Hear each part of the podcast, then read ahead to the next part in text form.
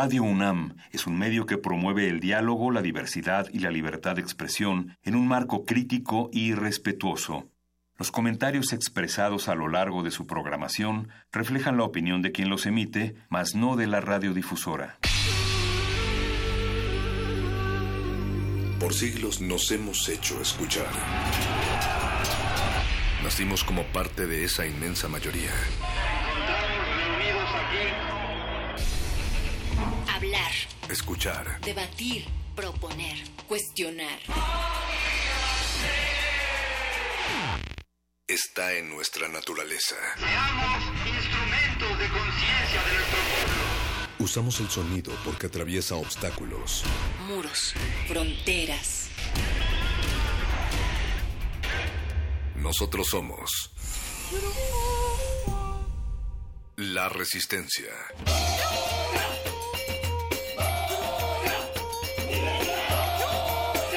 Resistencia modulada.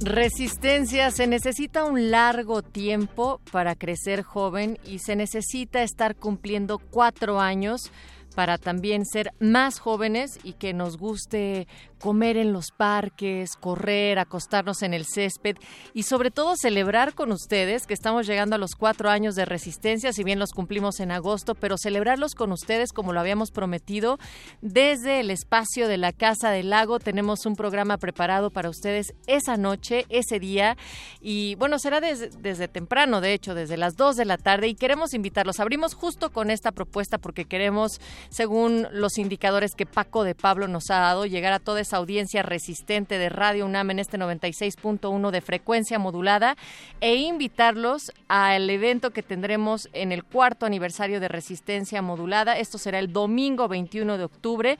Festejamos con una jornada al aire libre, con radio en vivo, intervenciones también de estas voces, entrevistas, actos musicales, sets sonoros, proyección de filmes y también habrá una oferta gastronómica. Además de todo esto, va a existir una transmisión especial que tendremos aquí a través de Radio UNAM de las 3 de la tarde a las 5 de la tarde. Sin embargo, toda esta jornada, que no será la misma la que se escucha al aire que la que estará ahí en vivo, es de 2 de la tarde a 6 de la tarde en, en el espacio de la Casa del Lago y que hay que aclarar también, estábamos revisando todo el equipo de resistencia modulada en las condiciones climatológicas para el domingo 21 de octubre, máxima 21 grados, mínima 13 grados. Váyanse preparados, lleven un paraguas por cualquier cosa, pero nos vamos a ubicar en el foro Arreola, ¿no es así, mi querido Voice? Para que ustedes estén más cómodos y no tengamos ningún problema que esté techado para recibir a Radio Nopal, que va a estar en vivo, a un show de magia del Mago Conde, que estará en unos momentos más aquí a través de eh, la sección de Muerde Lenguas de Literatura. Melt, un dueto de rock. No FM también va a estar poniendo cositas ahí en vivo. Rock 101. Y finalmente Sonidero Resistencia. Y también tendremos a la par en la sala Lumière la proyección de Aquarius de Kebler Mendoza, es una película de Brasil, Francia, y después El Intenso Ahora de Joao Moreira. Ustedes pueden consultar toda esta información a través de nuestras redes. Estamos en Facebook como arroba, perdón, en Facebook estamos como Resistencia Modulada, en Twitter estamos arroba R Modulada y ahí pueden encontrar el detalle y digamos todos los horarios, a qué hora va a estar qué set. Y nosotros también seguimos preguntándoles a través de nuestro Twitter.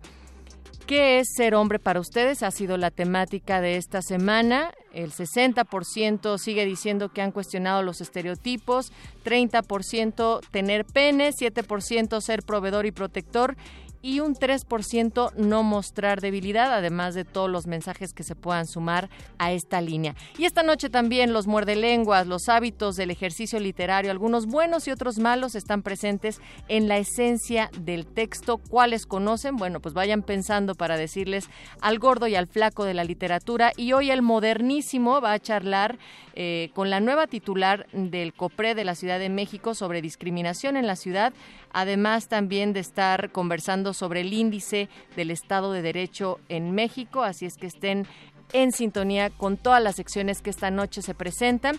Nosotros reiteramos la invitación a la Casa del Lago este domingo 21. Del otro lado del cristal, el equipo que también estará presente de alguna u otra manera. Está Oscar Sánchez, el voice en la producción, el señor Agustín Muli en la operación y Alba Martínez en la continuidad. Arrancamos esta noche con la rola de Hey Tú de Entrópica, que precisamente tiene una pues una imagen muy andrógina y es, es un artista que dice que habría que quitar las etiquetas porque justo en la música eso no tendría que importar y por ello vamos a escuchar esto del álbum del 2018 Una mujer sin filtro. Resistencia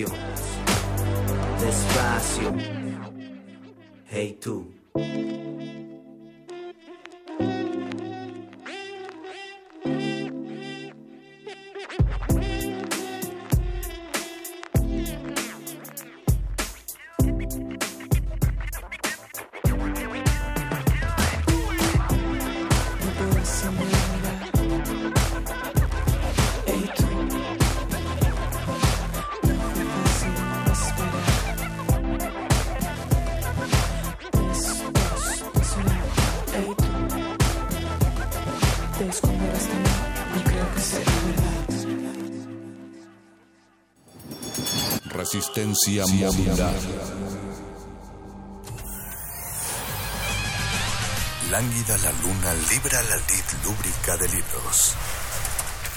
Maleable la mente emula al mutante milenario. Muerde lenguas, letras, libros y galletas.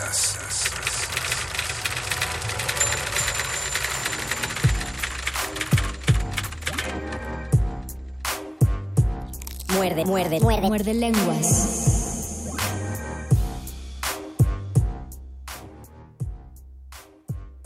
Iniciamos este muerde lenguas del 17 de octubre con el viejo hábito de llegar preocupados por la lluvia y el viejo hábito de engentarnos en el metro, en mi caso y en el metrobús, en el caso del mago conde y con el viejo y amable hábito de saludarlos. Esta es la voz de Luis Flores del Mal. La voz del Mago Conde está sorprendida porque tú, como cómo sabes? Siempre te digo que llego en Metrobús. No sé, pienso que llegas en Metrobús. No, sí llego en Metrobús. Sí llegas en Metrobús. Yo soy el mago ahora. De, el- O por lo menos el adivino. De hecho, bueno, lo, lo único es que la suerte de hoy es que hoy no me engenteo y por suerte había mucho menos gente en el Metrobús, pero sí traía el miedo de que empezara a llover y que eso retrasara todo lo que tenía que Porque funcionar. ustedes saben que la lluvia es un muy viejo hábito también. Te- tenía que funcionar como engrane todo, pero ahí está, estamos, ya, ya tenemos este hábito tan construido de llegar a este programa que, que lo hacemos muy puntualmente, aunque lo- los hados siempre se acomodan para que lo consigamos. Es el 17 de octubre, son las 8 de la noche, acaban de dar los 14 minutos de las 8. Transmitimos en el 96.1 de FM y en nuestra página de Facebook Resistencia Modulada. Métanse y vean la transmisión en vivo. Ahí hay un Facebook Live porque este miércoles, como Luisito ya nos había anticipado el lunes pasado, es uno de esos miércoles especiales y particulares, Luis. Sí, porque este miércoles ustedes saben que antes teníamos un hábito, un viejo hábito de tener otras entrevistas, sobre todo los miércoles, y ahora vamos a revivir ese viejo hábito con una entrelengua.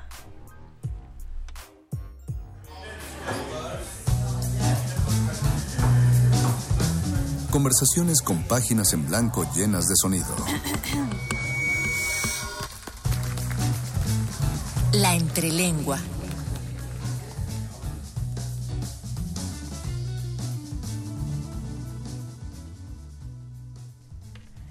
Esta entrelengua la tenemos que presentar con muchísimo gusto porque nos acompaña tal vez, eh, más bien se puso en contacto conmigo un, un amigo ya, Alejandro, quien representa, me parece, eh, un sello de unos cuadernillos de poesía que es Parentalia, que ya tienen más de 40 tomos y ustedes en algún momento se han de acordar de él porque nos regaló algunos libros, ahora vamos a regalarnos, nos, ahora les vamos a regalar otros libros y también tenemos que presentar a nuestra invitada, quien es Julia Santibáñez, que nos va a hablar del cuadernillo de Parentalia donde que es el número que a ella le tocó, sonetos y son 15. Así es. Bienvenida, ¿cómo están? Julia. Muchas gracias a los dos. Estoy súper contenta de estar aquí en, en mi casa de la UNAM. Compartimos esa, esa casa y bueno, aquí en la cabina con ustedes y muchas gracias también a Alejandro. Y bueno, pues aquí feliz para hablar de poesía, de estas insensateces como los sonetos. Las insensateces de ahora que eran las sensateces de hace tiempo cuando era un buen hábito escribir sonetos Cuando no era una perversión. cuando no era una perversión sino solamente una versión de la poesía ¿por qué sonetos Julia? Pues porque justamente me parece que es una forma que sigue funcionando. Es decir, después de la nación del siglo XIII en Italia y de todo el periplo que ha recorrido, eh, en el siglo de oro fue importante, como ustedes saben, y después cayó un poco en desuso, el, el, eh, modernismo lo recuperó, luego los contemporáneos, y llega nuestra época y algunos creen que ya no es una, fórmula, eh, una forma que funcione. Yo estoy en desacuerdo, me parece que sigue siendo una gran opción una empezando por una carpintería de la escritura, o sea, hay que hay que tallerearle y hay que estarle dando fuerte, ¿no? A, a- a que un soneto más o menos cuadre. Pero más allá de eso, eh, Andrés Gide dijo en algún punto que crea una forma bella y una idea bella va a venir a habitarla. No sé si hice sonetos bellos, pero cuando menos sobre esa forma que es bellísima, intenté vaciar algún contenido.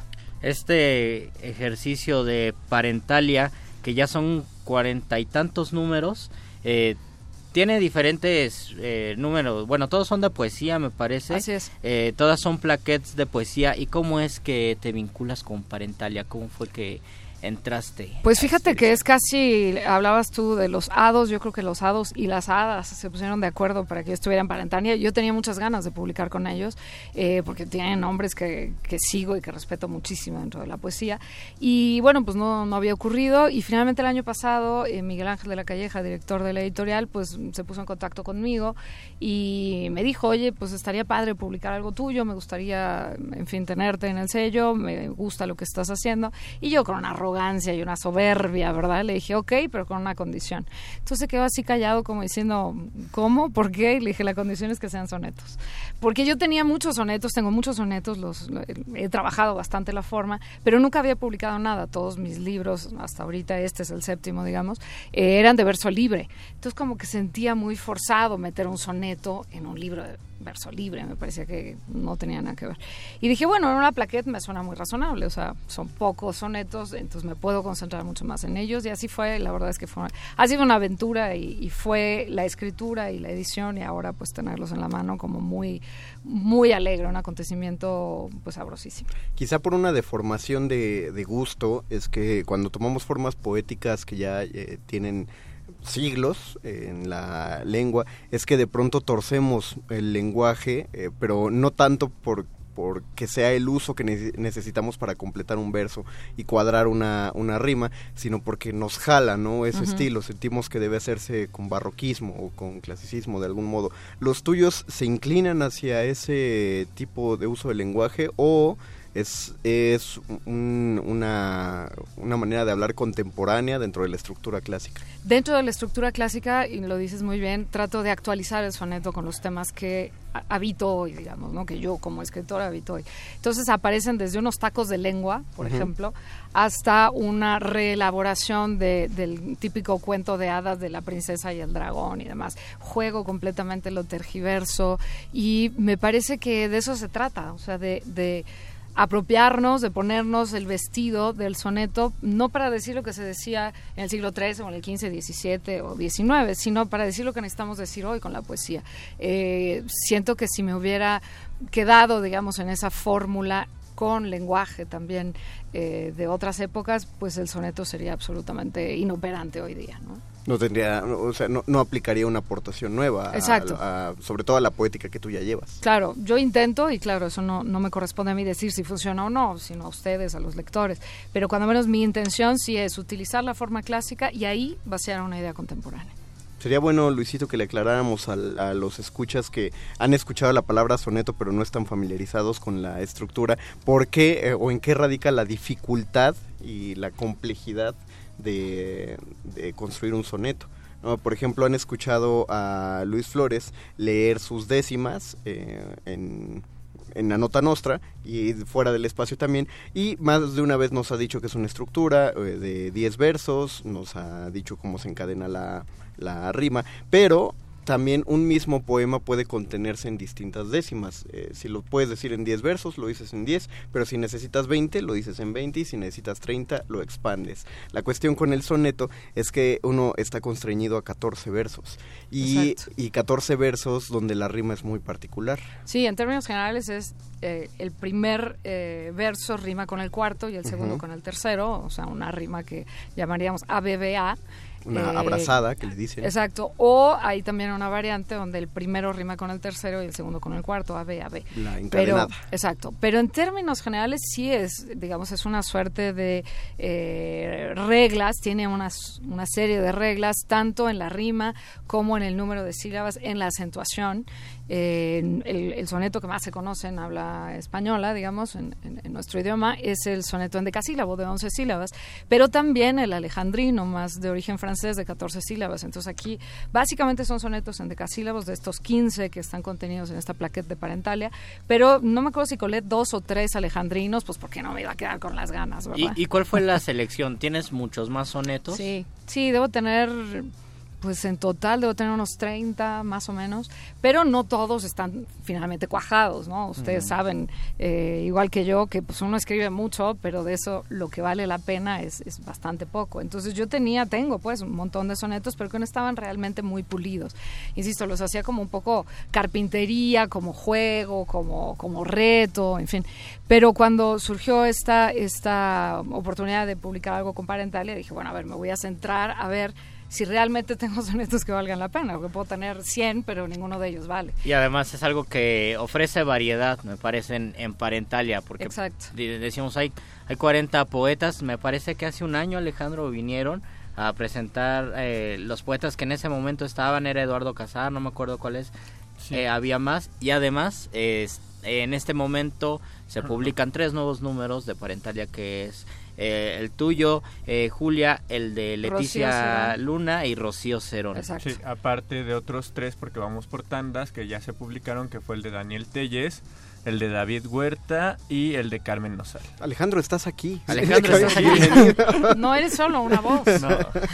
Este, es ahorita dijiste una cosa, Luis, de aportar variedad. Eso es un reto conforme la, la colección empieza a crecer, porque si estamos hablando de más de 40 autores y más de 40 plaqués, eh, algo, algo que, nos, que, definitivamente entendemos que tiene Parentalia ya es variedad. Entonces, ir aportando eh, no solo no- las nuevas mentes y los nuevos talentos que se suman a esta colección, sino en, en estas, en estas formas que, que no se habían utilizado probablemente en la, en la colección. Entonces, el, el filtro, un, bueno, uno, un primer filtro ya nos dijiste de tu elección Ujú. fue el- los que te hacían sentir más Lo- satisfecha. con en la los que retrabajé y pulí. Pero hay, hay también alguna unidad temática en los sonetos o están... No, no, la verdad es que unidad temática no. Hay, hay algunos sobre amor, sobre desamor, pero también hay sobre como la condición filosófica, y suena muy payaso eso, pero decir que caramba hago aquí. Hay algunos sobre el suicidio, y no estoy sugiriendo como ya suicidar, es un ejercicio. Eh, hay otro para mi hija, hay otro, insisto, una, una suerte de reelaboración de un, un- eh, cuento de hadas de la princesa y el dragón. En fin, hay como muchos temas. Lo, lo que le da, digamos, cierta unidad a la plaqueta es, justamente la, forma, ¿no? ¿Por qué, por qué no escuchamos un soneto? Claro. Deberíamos. Claro, claro. Pues eh, les voy a leer uno aquí que, que pues me parece un poco divertido, tiene un humor ligeramente negro, eh, y se llama Del amor fallido. Ya lo ves, mi querido amigo arsénico. El aliento se ha ido de este pecho. No puedo abandonar el grave lecho. Y lo subrayo. No es plañido escénico, ni el habitual quejido neurasténico. Me avasalla el rigor de este despecho, de osadía mi flanco está deshecho. Un adiós lo mató, qué fenoménico. Hoy desisto, mi amigo, me despido. Yo, que quise regalos de Cupido, solo busco tu abrazo, el anestésico. He aquí tu lento beso diluido, el que exangüe me libra de gemido, mi analgésico. El último verso está cortado, no es un endecasílabo porque pues sucedió el efecto del Le, arsénico. le decían el, le decía Oscar Han soneto manco. Exactamente. Es un soneto manco. Es Entonces sí enorme, hay, hay un Oscar juego, hay un juego allí, ¿verdad? Con el soneto no es simplemente respetarlo tal cual, sino también tra- En otros casos lo respeto tal cual, pero eh, por ejemplo tengo uno con estrambote, como decía, tengo algunos alejandrinos, en fin, un estrambote es ponerle unas patitas al soneto. unos versitos unos ahí al versitos final. al final. La, la estructura la estructura es una sugerencia, ¿no? Pero Exacto. finalmente lo que uno tiene que decir eh, pues va a exigir la que uno manipule la forma de cierta manera. Es cierto, hace un chorro no eh, podría podríamos oír el de el que tiene el estrambote porque yo Sí, claro. yo siempre solo ubico uno solo y está en una obra de Juan Ruiz de Alarcón. No, y ni siquiera recuerdo precisamente Ah, bueno, en qué obra. Cervantes tiene un, un soneto con estrambote en la entrada del Quijote. Ah, ahí ok. Hay, ahí hay otro. Sí, no se me pierde. Pero este es, este es muy... eh, pues me estoy riendo de mí misma eh, en el fondo, como poeta. Se llama Del invasor. Tengo metido en el cuerpo un soneto y lo sufro engreído, intolerante. Estoica me lastima sin asueto, descompone mi olfato, mi semblante. Una tarde mojó mis pies, inquieto, sentí el escalofrío del gestante. Fue a alojarse en el más hondo esqueleto y me dejó en disposición menguante. Ha sido ronchas, mocos, escosor, extenuación y desorden concreto. Me atormenta sin tregua el invasor. Que ya se incube en mí este terceto, o no respondo si el mentado ardor en rendición concluye y no en soneto. Si analizo el aprieto, veo que se esconde aquí pedantería a más de una gratuita hipocondría. Estos últimos tres Tal versos son el estrambote. Apla- aplausos radiofónicos de este lado y del otro lado. Y tal vez es el primer soneto con estrambote que habla del soneto. Y que entra felizmente a la colección de sonetos que hablan del soneto. Pues sí, eh, es necesario de pronto reflexionar, bueno, no sé si necesario, es divertido reflexionar sobre la propia hechura de un texto, ¿no? Esta intertextualidad, esta, en fin. Porque Y- finalmente ajá. lo que se va a aportar, perdón, es, es la visión desde pues desde una contemporaneidad acerca del soneto. Sí, cuando, cuando, pues yo creo que a todos los que escribimos nos pasa, ¿no? Que tienes dentro metida una idea y nomás no cuaja y entonces te sientes, te sientes literalmente dañado, ¿no? Averiado por, eh, por esa idea que no termina de cuajar. Entonces estaba tratando de trabajar otro soneto que nunca cuajó y de repente dije, pues es que aquí tengo un tema, o sea, me está molestando tanto esta piedra en el zapato que ese es el tema. Entonces así nació este soneto y me pareció divertido añadirle un estrambote donde digo que hay pedantería porque sí, claro, me siento muy importante porque me pasan todas estas cosas por no poder escribir un soneto, además de hipocondría. Me gusta y este soneto, bueno, los 15 sonetos y los otros títulos de Parentalia, ¿dónde se consiguen, Alejandro? Bueno, pues ahorita estamos en la Feria del Zócalo. Está en el stand de Tabaquería Libros, si no mal recuerdo es el 26 24. Y, 24 y 25. Ujú. Ahí en la FIL, ahí se pueden conseguir ahorita todos los títulos de Parentalia. Eh, Todos, todos, todos, todos. eh, Me parece que todavía tienen algunos números de todos y no pregunten ahí y ahí mismo en la semana se los podrían llevar. Eh, también te- en la página de Facebook pueden preguntar Parentalia Ediciones, en la página de Twitter también hay Parentalia Ediciones. Parentalia solo se dedica a sacar plaquettes, ¿verdad? Ahorita sí, solo tenemos poesía. plaquettes de poesía, todos los números que son son plaquettes de poesía y la idea es que todas siguen como la misma estructura. Tienen que tener en total 19 páginas, lo que da la posibilidad de unos 17 poemas más o menos, depende ya de cada autor si hace poemas un poquito más largos, un poquito más cortos. Tenemos si se avienta un poema, ¿no? Exactamente, tenemos plaquettes que son pue- eh, poemas largos. eh, me parece que la de Eduardo Langagne son nada más dos poemas, un poema largo y termina con un poema un poquito más cortito. Pero la idea es que todas tengan como la misma estructura, todas las plaquettes. Y la idea es para que tengan como el mismo grueso, la misma forma, o sea, que se Exacto. sienta como una, una colección Una uniforme. rica y sabrosa colección. Un- es, es, un, eh, es una caricia para los que tenemos TOC. Ajá, es un incentivo para coleccionarlos. Claro. Sí. a ya- mí ya solo me faltan 42 tomos de Parentalia. Oigan, y yo quisiera comentar la ilustración de portada de Gerardo Sí, Torres. claro. que Por favor, métanse al Facebook en vivo para que vean la ilustración.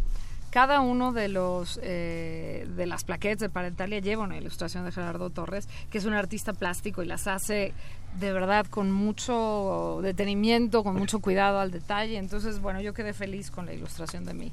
Sonetos y son 15, que es el nombre de la plaquette mía. Nos dijeron 24 y 25, ¿verdad? Del stand Así es. en la, Sí, en la FIL. En la FIL Zócalo. Zócalo. Hay Eh, que aprovechar entonces que están en la fil Zócalo porque después ya es más complicado, ¿no? Sí, y de todos modos, de- eh, en el, también en el Facebook de Tabaquería Libros, también que es este, los encargados de distribuir nuestro material, pueden ahí mismo preguntar dónde van a estar, van a muchas ferias del libro, habitualmente a En la feria del libro donde esté tabaquería estará Parentalia. Exactamente, exactamente. Y, y Julia, de tus otros, eh, de tus otras publicaciones, ¿dónde podemos? eh, Fíjate que tengo un problema feliz, dirían los gringos, un happy problem, porque Que están se- agotados. Eh, Eros una vez que es el anterior a Sonetos y son 15, que fue un libro premiado en- con el Premio Internacional de Poesía Mario Benedetti en Uruguay. Está agotado ahora, pero se encamina, ya está empezando a avanzar con pasos muy firmes, una reedición para el año que entra. Entonces ya, ya la comentaré, pero todavía, todavía no está ahí. Está gestándose. Exacto. Sí, es un problema feliz. Es un problema muy feliz, oye, que se acaben libros de poesía en este país. Y alguna manera de, de seguirlos, porque probablemente escriban por ahí algún estado, algún tweet igual luminoso y entonces que... Pues no sé "Ah, si luminoso, leerlo". pero me pueden seguir en J Santibanes, que es mi apellido, pero sin ñ con N. J Santibanes Z. 00. Esa- La primera es esa, la segunda es Z. J Santibanes 00. Igual estoy en Facebook, estoy en Instagram igual, con todos esos, todas esas puertas, digamos, de acceso. Allá. Pues ya saben, ustedes consigan entonces los tomos de Parentalia. Recuerden que son cuarenta y tantos. Tienen que, ¿cuántos son en, exactamente? Digo cuarenta y tantos. Ahorita, si mis cálculos no fallan, van a ser, bueno, ya con estas seis que acaban de salir, son 43 y nos 43. faltan otras tres que serían 46, 46. para este año. ¿Cuáles son las próximas tres? Eh, oh, sorpresa. Ah, sorpresa. Muy No bien. spoilero, síganos, síganos en Parentalia Ediciones. ¿Quieren Y- saber? Hubieras, hubiera cerrado así diciendo, si los cálculos no me fallan, son cuarenta y tantos. así, Bueno, tenemos casi 46, coleccionenlos, búsquenlos, vayan a la Feria del Libro del Zócalo, aprovechen. Eh, pienso que es un precio accesible porque son plaquettes de Muy poesía, son accesible. muy accesibles. Y además tenemos dos para regalar aquí en, en este Muerde Lenguas. Lo que tienen que hacer es comunicarse con nosotros pedir su plaquet de sonetos y pueden sugerirnos algún soneto que les guste. Después también hablaremos ya del soneto. Ya hemos hablado del soneto. Pues, entraría en este tema ya que estamos hablando de viejos hábitos. Es- entra en este Claro. tema, uno de los hábitos. Además, eh, recordé el de Garcilaso que dice, por hábito del alma mismo os quiero. Por hábito del Es un buen hábito, el hábito del alma. Y ustedes se pueden llevar este, este libro si se comunican al 55 23 54 12. Recuerden dejar su nombre, solamente con su nombre nosotros los dejamos anotados aquí en la producción de Radio UNAM y a partir de mañana ya pueden venir a recoger sus plaquettes, nosotros lo dejaremos. Ustedes solo pregunten por la oficina de producción que hay unos libros y ahí va a estar, pero dejen su nombre y traigan una 55 identificación. 23 54 12 ya les dirán eh, de qué horas a qué horas pueden pasar a recogerlos si no ganan no se preocupen tenemos más regalos que ya daremos poco a poco por ahí tenemos ya en nuestra bodega, bodeguita más regalos Pero antes de cerrar esto deberíamos cerrar con otro soneto. De- podemos cerrar con otro soneto ¿Seguro? entonces agradecemos a Alejandro Rodríguez por haber venido y por presentarnos las nuevas ediciones de Parentalia y muchísimas gracias Julia Santibáñez por estar aquí por compartirnos tu trabajo y por favor cerremos entonces este bloque con tu voz O al contrario, muchas gracias a ustedes por, por invitarme y bueno, feliz de leer sonetos. Y este eh, fue un divertimento en realidad. Espero que, en fin, que les haga algún eco. Y esto tiene que ver con una noticia que circuló hace no sé si uno o dos años sobre el cardenal Rivera que se puso a hablar del ano. Y entonces el soneto se llama Del anillo de la pureza. El cardenal Rivera, fiel mariano, se puso a hablar del tópico del ano, que da sin recibir, cual buen cristiano, hechura del Creador, del soberano. Pero el convenenciero parroquiano, amaos los anos a los otros, vano, acata con fervor de franciscano, cual si mandato diera el Vaticano. Todos reciben gusto por el sano que el Señor entregó al ciudadano, incluso dicha dan al puritano. En vez, Rivera ruega a San Susano su anillo conservar casto, lozano, si bien se dice que le cabe un piano. Mandamos aplausos radiofónicos de todos lados. Ya sé eh, que habíamos prometido, eh, una Sí, yo- clausura yo me saqué de onda. de, de bloque, pero es que todavía quedó una cosa en el tintero que es Ah. a propósito de parentalia. Sí, nada más rápidamente un comercial. En la Feria del Zócalo, aprovechando, vamos a cerrar el domingo 21 de octubre con la presentación de la canción del Alba de Leticia Luna a las 7 de la tarde en el Foro Pitamor. Van a presentar Sergio Valero, Carmen Nosal, que es autora publicada por nosotros, y el editor Miguel Ángel de la Calle. Ok, el, el, el Es- sábado. El domingo. El domingo El a las domingo 21. 7, a las 7, domingo 21 a las Ujú. 7 en el foro Pita Amor. Amor. Obviamente como la mayoría o, o todas las presentaciones de la FIL del Zócalo es este pues entrada gratuita como Juan por su casa, usted llega ahí al foro y, y se mete, pero lleguen con tiempo porque obviamente como ya se dijo aquí en Radio UNAM, pues obviamente se va a atascar, entonces llegue con tiempo para que aparte lugar ponga sus tenis enfrente de la silla que quiere usar en el foro Pita Amor y ya desde las seis y media. Y quisiera comentar rapidísimo, el sábado también en la fil del Zócalo, en el foro de La Chula, de, de La Bota, pero en la combi esta que es La Chula, va a haber una lectura de poesía de las 5 de la tarde a las 8 de la noche. Yo voy a andar eh, ahí como a las 5 y media más o menos. ¿Tú participas? Leyendo sonetos. Ah, muy bien, Ahí voy a andar, si alguien quiere caer también, gratis, por supuesto. Pues eh, eh, ahora sí, ya que no cerramos con el anterior, ¿por qué no cerramos con otro más? Ah, bueno, perfecto. Para- para- ¿Me parece bien? ¿Les parece un alejandrino? Ah, bien, sí. Para que, pues, para que se vea que hay algún Para que alejandrino por si ya han estado y, y si han estado poniendo atención, pues ya se familiarizaron con la cadencia del verso en decasílabo y para que noten la diferencia de cómo se siente un Este es un alejandrino. alejandrino de 14 sílabas en vez de 11. Y este eh, nació por, por mi signo zodiacal, que es Capricornio, y todo lo que conlleva el bendito signo. Se llama del signo Capricornio. Se me fueron las cabras, siempre tiran al monte. Como su piel, agrestes y de barba importante, cabriolean la sierra, pasean lo distante. ¿Para qué tener dueño si es suyo el horizonte? ¿Quién podrá domesticar lo alto de su fronte? ¿Quién rendir el barrunto cerril de su talante? Nadie que las altere y atosigue constante, colmándolas de dones y luego las confronte. Mi señor, escúcheme, no insista, no se aloque queriendo seducirlas, no así, no haga alboroque, no encontrará otras bestias de igual impertinencia. Y si éstas se encabritan, ávidas de desboque, se tiran dando topes, la ciega, el contrachoque. Se me fueron las cabras, aplauda su prudencia. Muerde lenguas. Muerde lenguas.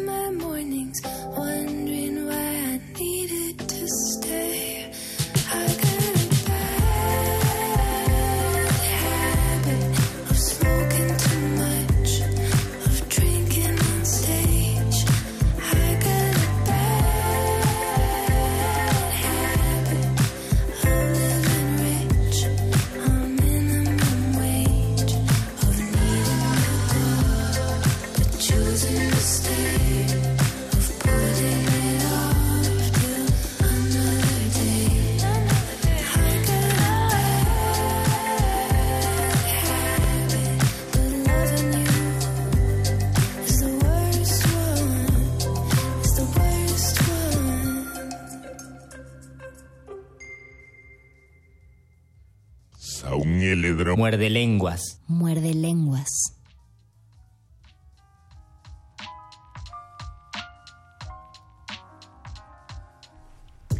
Saludamos a todos los que se pusieron en contacto con nosotros en en el Facebook de Resistencia Modulada. Son un chorro. Son un chorro y son miles los que nos sintonizan, entonces son más todavía. Mario Espejel dice, ya quiero escuchar los poemas de la autora. Bueno, pues ya, ya lo escuchamos. Elba Velázquez nos manda un poemoji de manita. Israel Rodríguez nos manda saludos. Saludos a ti, Israel. Hola. Eh, Mario también nos saluda Iván Rodríguez nos manda poemojis de Monito llorando de la risa, Dulce aplaude los sonetos, me imagino que está aplaudiendo los sonetos, y Carlos Valencia nos saluda también. Hola Carlos, este muerde lenguas es de hábitos y uno de los mejores hábitos es que nos hable Lalo Nájera. Exacto, solo antes del comentario de Lalo Nájera queremos aclarar que la eh, las plaquettes de Parentalia son realizadas con el apoyo del Fondo Nacional para la Cultura y las Artes, del Programa de Fomento Proyectos y Coinversiones Culturales 2017 y ya. Gracias, Fonca. Gracias, Fonca, por ayudar a Parentalia. Y sí, ya están los dos ganadores. Lalo Nájera nos llamó entre, entre las llamadas de los ganadores y él cree que, eh, que un viejo hábito es creer que todavía el amor alcanza para llevar una relación cuando es la costumbre y compañía lo que impera en esta a lo largo del tiempo. ¿Tú crees, Lalo Nájera? ¿Tú crees? En lugar, de, en lugar del amor es el hábito.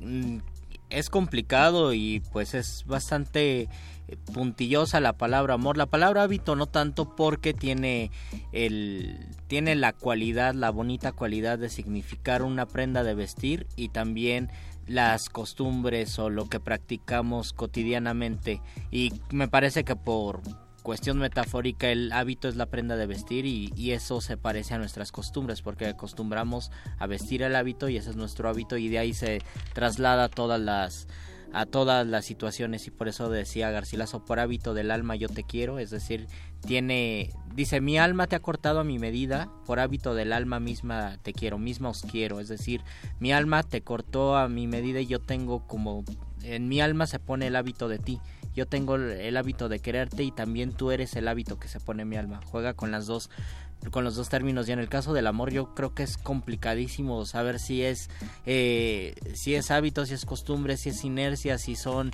eh, una manera de concebir nuestra convivencia o en realidad siempre existe el amor ajá. No, no, perdón, sigue, sigue, No, nada más quería hacer el paréntesis y decirles que Oscar Reyes Martínez y Mónica Ivonne Hernández son las personas que se ganaron las plaquettes de Parentalia. Felicidades a ustedes. Más bien, eh, abonando a lo que dijo Lalo Najeres, que no él, dijo que la costumbre sostiene la, relación amorosa y eso, ese es el error más bien de la relación amorosa. Eh, sostenerla mediante la costumbre es aferrarse y de hecho es una práctica bastante insana con uno mismo y con otra persona.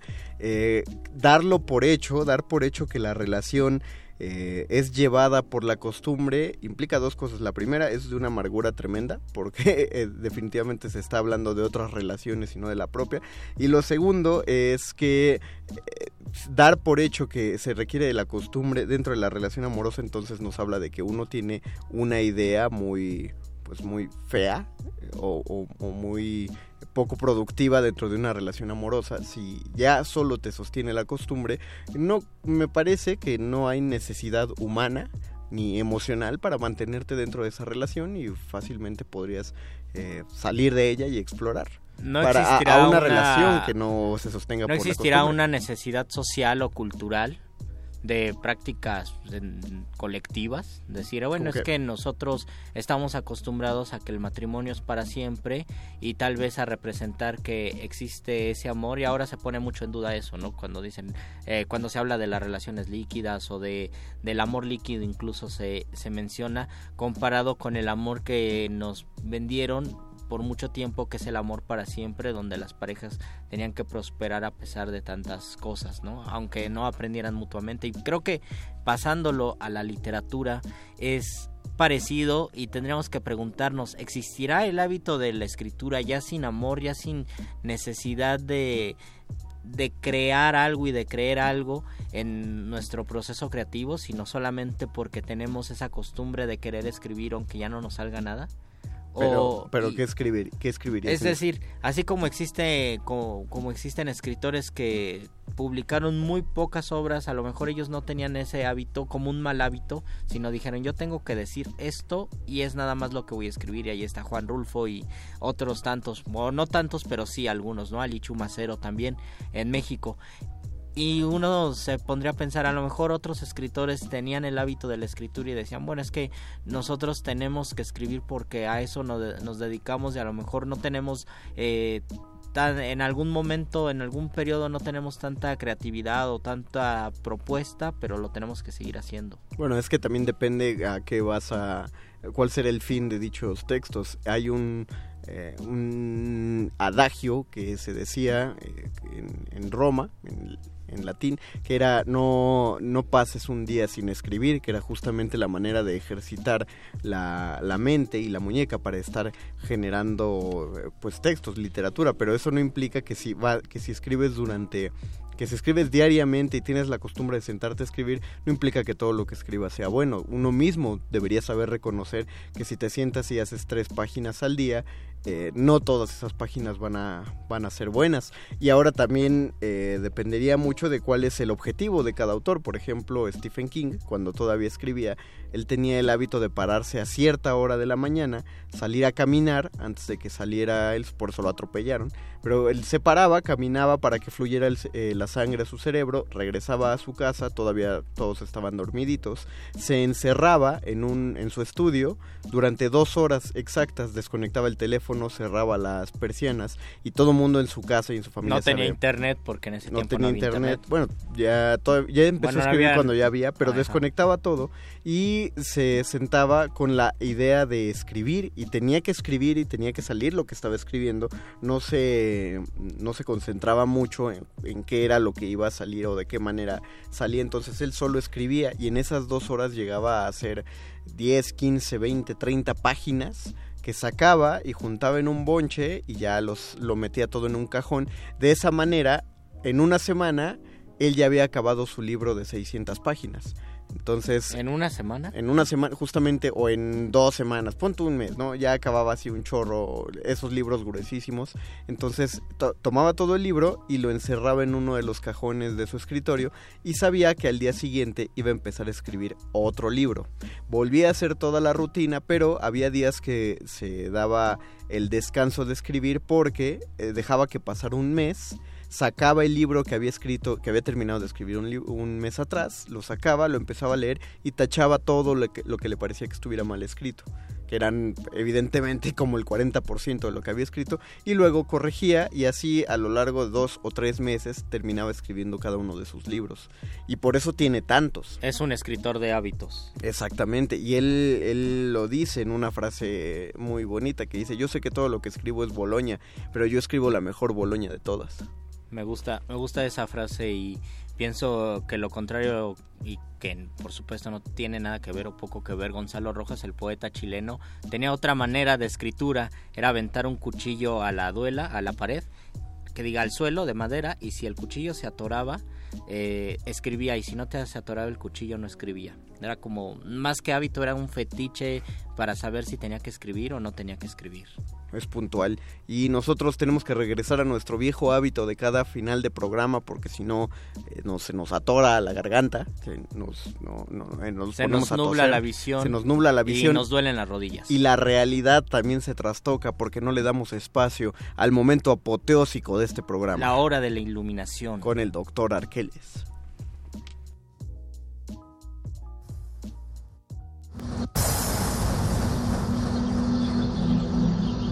Cuando la primer duda del hombre surgió, el universo respondió con el conocimiento en forma de persona.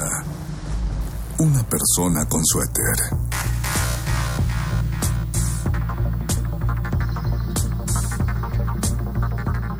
Es la hora de la iluminación con el doctor Arqueles.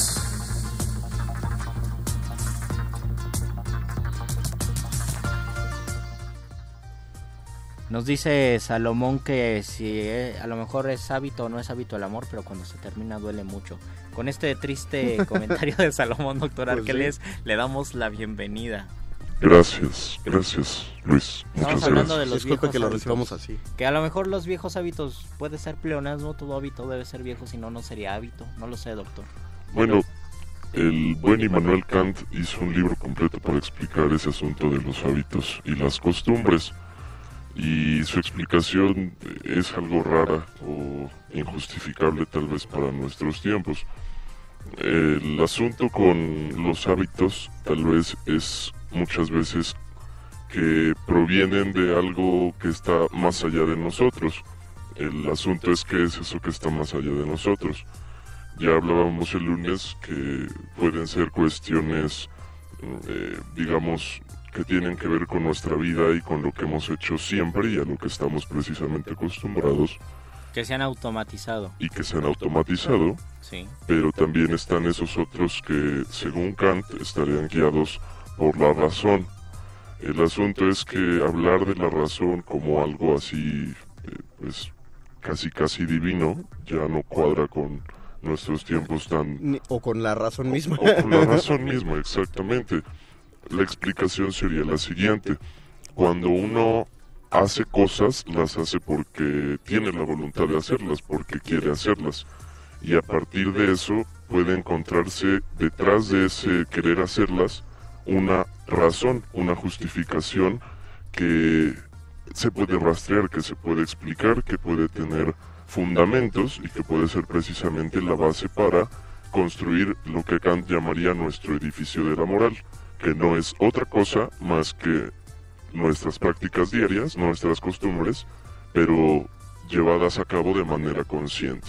Es lo que a ese punto quería llegar porque existen tal vez prácticas o hábitos inconscientes que aunque tengamos las mejores intenciones son las que muchas veces estropean nuestros mejores esfuerzos y por ejemplo existe gente que dice mañana sí me paro temprano y nunca se puede parar temprano porque pues no ha construido ese hábito o en su inconsciente existe otro hábito que está bloqueando su mejor disposición de querer pararse temprano o ahora bueno, siempre se habla mucho de los tesistas bloqueados que se la pasan años eh, queriendo escribir una tesis que pueden tener las mejores intenciones de hacerlo, pero pues existen otros hábitos inconscientes que no los dejan y que si no se vuelven conscientes, pues se pueden perder muchísimo tiempo encerrados en el marco teórico, Doc. Y es precisamente por la inconsciencia y por la indisciplina, tal vez, haciendo referencia a lo que tú mencionabas, que tenemos malos hábitos o hábitos que, que no nos llevan a buen cauce. Tal vez precisamente necesitamos un poco de disciplina, de restricción de análisis, no restricción en el sentido de represión, sino de orden y de organización, para tener mejores hábitos, para cuidar de lo que hacemos y de qué es lo que queremos y llevarlo a cabo en consonancia. ¿Sabes qué es lo que estoy notando, Doc? Aparte, eh, claro, eh, ¿por qué hay ¿por qué tenemos tantos bloqueos, tantos impedimentos para escribir una tesis, una novela, un libro para sentarnos? Eh, en general tenemos una muy mala noción de los hábitos. O sea, simplemente la palabra hábito a muchos les causa el, todo siempre tiene connotaciones negativas. Ahí lo vemos, por ejemplo, en el comentario de nuestro querido Lalo Nájera, que la costumbre es el peyorativo del amor y entonces el amor solo, solo existe con esta cosa tan fea que es el, hábito o la costumbre. Y entonces cuando alguien le dice a otra persona, yo tengo el hábito de levantarme y tomar dos vasos de agua en cuanto me levanto, en cuanto suena la alarma, uno inmediatamente dice, ah, qué persona tan cuadrada y tan horrible porque tiene un hábito, ya es un viejito y apenas tiene 27 años, ¿qué le pasa? O yo tengo el hábito de fumarme un cigarro después de comer y uno dice, ay, ¿cómo lo puedes hacer todo el tiempo? Qué horror, ¿por qué, por qué no dejas que, que tu vida esté al azar y tal cosa? Y creo que esa formulación de la vida hace que uno no tenga el hábito de sentarse y... Son, dos, son dos polos, precisamente uno es el criticar o el ver a la gente que tiene hábitos como muy cuadrada o muy cerrada, muy conservadora, y el otro está en precisamente negar la posibilidad de tener hábitos cuando en realidad pues los tenemos, queramos o no. Tal vez sea el transportarnos de una manera, tal vez sea el comer ciertas cosas, pero finalmente todos tenemos hábitos y saltar a este polo de vivir el momento y, dejar que el azar rija nuestra vida también se puede volver bastante peligroso. Los dos, el asunto tal vez es el justo medio, el alcanzar cierta disciplina y cierta libertad dentro de esa disciplina. Y, y saber, ajá, y recordar que es una cuestión gradual, no de golpe se crea un hábito y aceptar el minuto divino, me parece, de, de, los japoneses, hacerlo durante un minuto todos los días y luego que se convierte ese minuto en dos hasta que después se convierte en una hora y luego que podamos encerrarnos dos horas eh, cada día para escribir la tesis sin necesidad de distraernos en redes sociales o con el celular o con lo que sea. Y así se va creando un buen hábito y se va se pueden lograr grandes cosas ya sea en la escritura ya sea en cualquier otro tipo de ejercicio. Y yo pienso en la cuestión de la creación literaria que ese es uno de los mejores hábitos, escribir muchísimo, sabiendo que todo eso que se va a escribir no se va a publicar, obviamente, es uno de los mejores hábitos para poder agilizar la pluma y una de las bueno, hay muchísimas eh, pruebas de que sí funciona y una de ellas es 100 años de soledad. Gracias a que, se, que García Márquez escribió muchos artículos periodísticos, logró escribir después ya con esa pluma agilizada los 100 años de soledad. La última vez que hablamos de esto fue a principios de año, por lo que les pregunto, ¿cómo va su reto muerde lenguas? Muy mal, muy mal. Que quedan, ya quedan dos mesecitos. Yo espero que Son no 12 exista- libros. Que ya no se vuelva Vamos a a hacer mencionar un ese recuento. Luisito. Yo sí, yo no me olvido. Muchas gracias, don Agustín Muli, en la operación técnica. Muchísimas gracias a Oscar el Voice en la producción. Gracias, Alba Martínez, en continuidad, y a Cristina Urias, que también anda por ahí. Y muchísimas gracias a todos los que nos sintonizaron. Recuerden que el próximo domingo es la fiesta de la resistencia y aquí regresamos al Muerde Lenguas el próximo lunes. Vamos a estar desde las 2, ahí cáiganle. Nosotros nos despedimos de estos micrófonos. Luis Flores del Mal El se Mago Conde. Y el doctor Arqueles. Los locutores del muerde lenguas se quieren deslocutor y muerde lenguarizar. El que los deslocutor y muerde lenguarice, buen deslocutor y muerde lenguarizador será.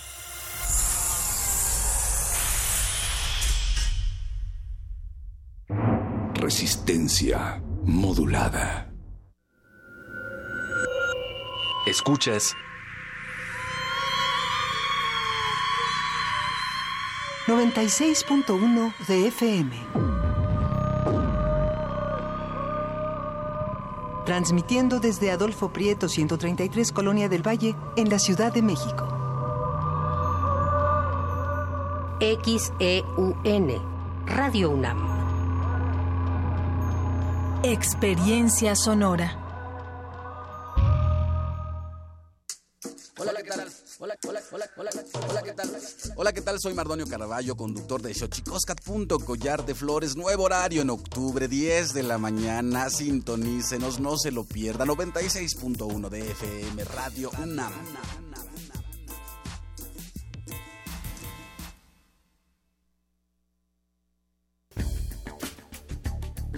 El Centro Cultural Isidro Favela Museo Casa del Risco invita a la exposición Carol Miller, Relatos en Bronce, integrada por 38 esculturas figurativas. Las piezas representan hombres, mujeres y animales dotados de particular belleza y fuerza. La figura humana invita a la reflexión y a la empatía. Carol Miller, Relatos en Bronce, se puede visitar en el Centro Cultural Isidro Favela Museo Casa del Risco, en la Plaza San Jacinto, San Ángel, Ciudad de México.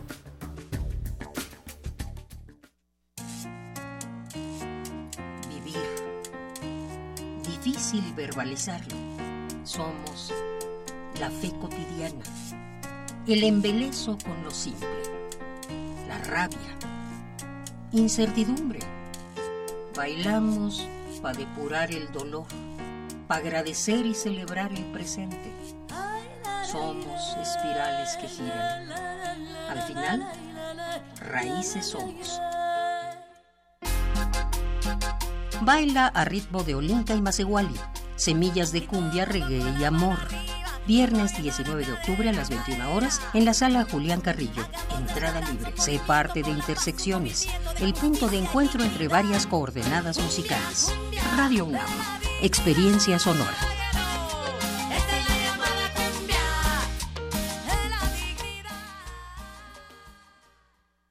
Resistencia modulada. Como un crujir de hojas secas en medio del bosque. Como una voz que nunca calla. Una ciudad que nunca duerme. Radio UNAM y Casa del Lago UNAM te invitan al picnic de aniversario para celebrar los cuatro años de resistencia modulada.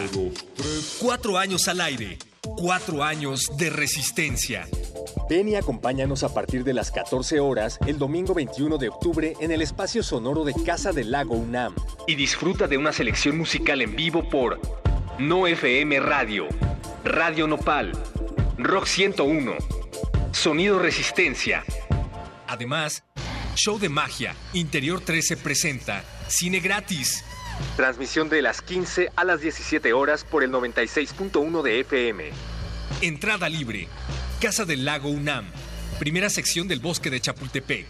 Radio UNAM y Resistencia Modulada invitan. Aquí queremos un mundo en el que quepan todas las familias, voces, opiniones. mundos. Comunidades indígenas. Nos protegemos en muros de cristal para evitar la vigilancia. Si no podemos bailar, entonces no es nuestra resistencia. El modernísimo. Todo es arte. Todo es política.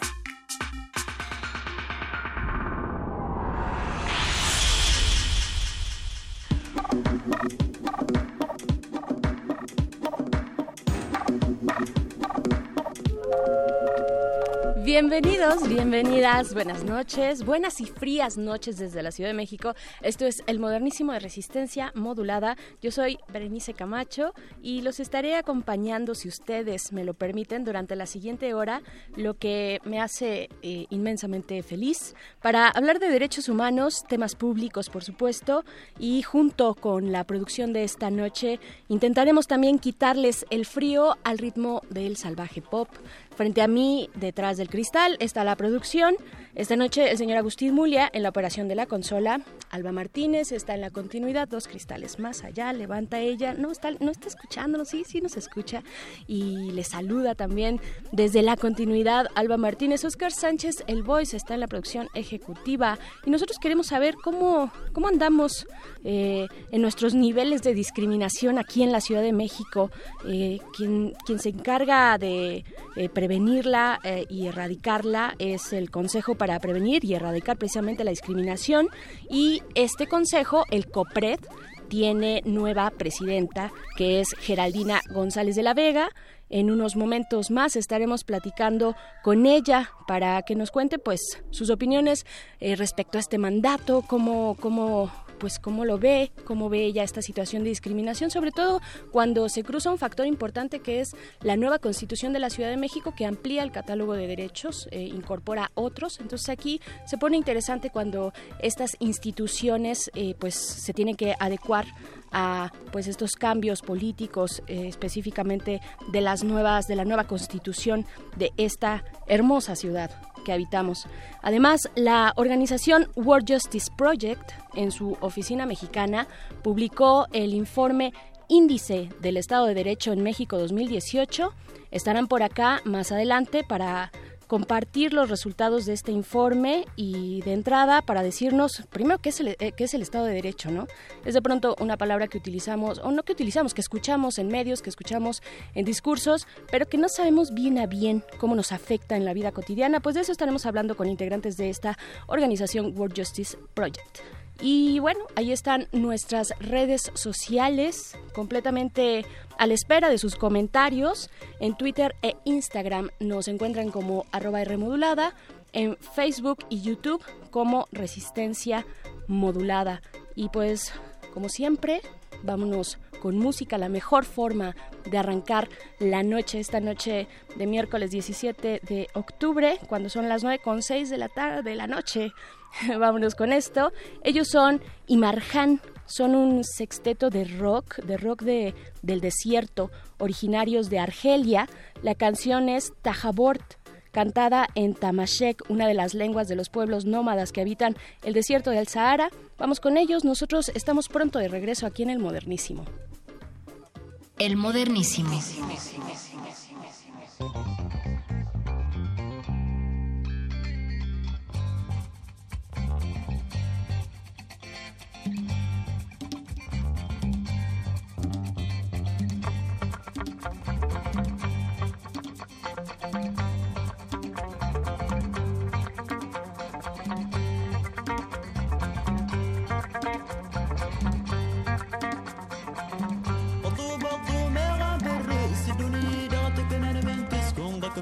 جاتك قسم منس صدق ما جاتك قسم منس صدق ما جاتك قسم منس صدق ما جاتك قسم منس وطوبى الطوبى غنبر رئيس الدنيا دارتك من من تسكن ضك ما جاتك قسم منس صدق ما جاتك قسم منس صدق ما جاتك قسم منس صدق ما جاتك قسم منس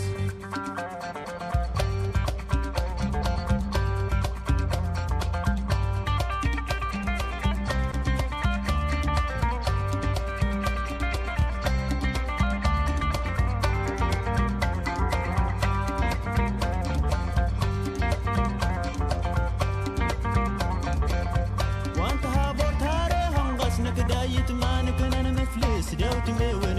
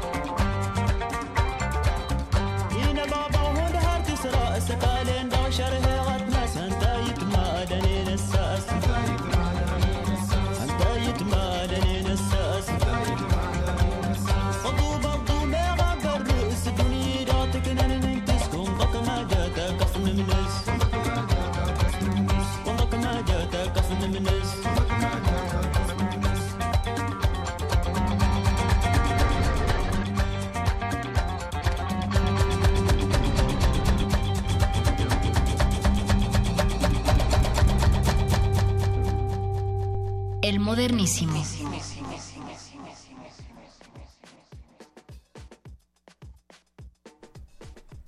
Estamos de vuelta aquí en el Modernísimo, son las 9 con 10 de la noche, yo soy Berenice Camacho y bueno, queremos invitarle, quiero invitarle a nombre de toda esta resistencia, porque estamos muy contentos de que pues tenemos ya cuatro años al aire a través de Radio UNAM, agradecemos mucho por supuesto a esta radiodifusora universitaria pública y nos enorgullece mucho estar acá cada noche de lunes a viernes. Y pues vamos a festejar eh, algo que ocurrió pues este el pasado 18 de agosto, nuestro cumpleaños, nuestro mero cumpleaños fue en aquel 18 de agosto, pero vamos a festejar, vamos a festejar y queremos que ustedes estén presentes eh, en este pues gran eh, cotorreo que vamos a tener, cotorreo resistente. Estaremos en Casa del Lago esperándoles este domingo, este domingo 21 de octubre, de 2 a 6 de la tarde. Estaremos en el foro Arreola, porque ya les habíamos comentado que iba a ser en el foro al aire libre pero prevemos que pueda haber un poquito de lluvia. Esperemos que no, crucemos los dedos, pero para no eh, eh, pues para no eh, ahí confundirnos con esta situación, pues nada más decirles, el foro Arreola nos abre sus puertas, lo cual agradecemos muchísimo a Casa del Lago y esperamos que Tlaloc pues que se comporte, ¿no? Que se comporte un ratito. Ya nos ha azotado un montón con las lluvias en la ciudad y en el país, pero vamos a pasárnosla muy bien este, este domingo ahí a las 2 de la tarde. Ustedes entenderán por qué hacemos radio cuando nos vean, pero vamos a estar ahí sí eh, con mucho gusto verlos, de encontrarnos en ese foro, además fantástico que está en eh, la primera sección de Chapultepec, ahí a un ladito precisamente de eh, la Casa del Lago, ¿no? En este lugar fantástico, pues estaremos ahí por nuestro cuarto aniversario, la Resistencia estará festejando. Vamos a ir con una rolita más y ya regresamos para seguir con nuestros temas de esta noche. Yo creo que lo que vamos a escuchar ahora, si ustedes están de acuerdo, porque por supuesto, bueno, hace unos días, el 12 de octubre, fue el día no le voy a decir el Día de la Raza porque eso ya sabemos, eh, nos dimos cuenta que tal cosa no existe, no existe algo como las razas entre los seres humanos. Eh, distintos países de América Latina le llaman de maneras diversas el Día de la Dignidad Indígena, por ejemplo. Y pues vamos a escuchar algo al respecto, algo de hip hop. Esto es de HST. La canción es El origen del mestizo y regresamos aquí al modernísimo de resistencia modulada. El, el, el modernísimo.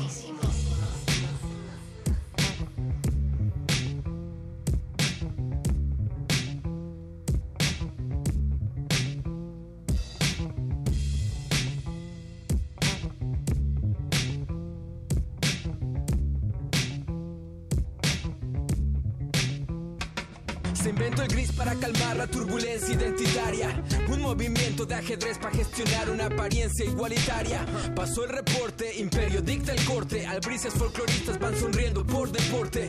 Dinero viejo constituye la nación independiente. Y el mismo viejo de la esquina destinado a dependiente. Matando el nexo con la nubia de los hijos animales. Tropicalismo confortable sin las penas ancestrales. Fervor nativo luce bien para los días de carnavales. Lustrando el oro al heredero dictador de las gerencias patronales. Suenan cañones un espejo para librar las ataduras de la pena. Siete pecados y un complejo en esta gama de colores para la vergüenza ajena, vergüenza ajena.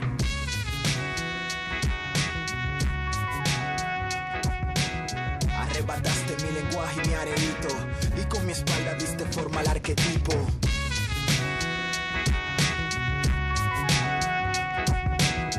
Arrebataste mi creencias y mis hijos y con mis hijas diste origen al mestizo. Suspiras la delicia sazonada de este lado, las mansas olas del continente del dorado. Cañaveral que borraron tus cruzadas, el viejo Popol Vuh ha aguantado tus palabras, tus sagradas escrituras para mí son muy humanas, puestas por humanos con escudos y espadas. Sus colonias me dejaron cicatrices. Limpiaron esta sangre, hay droga en sus narices. Esta casta vale más que un apellido. Soy el culpable de lo que el otro ha cometido. He venido a tripearme a esos ojos tan azules, a esos ojos verdes como dos granos de guandule. Burguesía acompañada nada más y nada menos con fiebre amarilla, alimaña en mi terreno.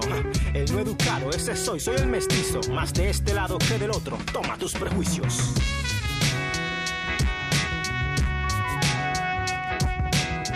Arrebataste mi lenguaje y mi arenito Y con mi espalda diste forma al arquetipo.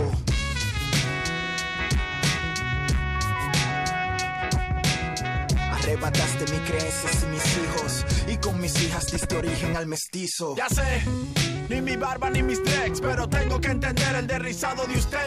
Humana es mi raza, de antemano lo aviso. Yo el mensaje preciso que el mundo llama mestizo. Desconoces el origen, no entiendes el compromiso. Razón suficiente para que emitas su juicio. Equivocado. Cuidado que el quilombo ha regresado Con el lens y rebelde que te saca de quicio. Depende. De tu color, depende. De tu cultura, depende. De esa basura que los medios te venden. Si pudiera elegir, mi piel sería transparente Para que vea mi interior y opine toda la gente Que discrimine mi ser y no el color de mi piel. Si discriminan como quiera, ¿qué más puedo yo hacer? Sobrevivir a mi manera, resistir como pueda Y existir en este mundo aunque mestizo no me quieran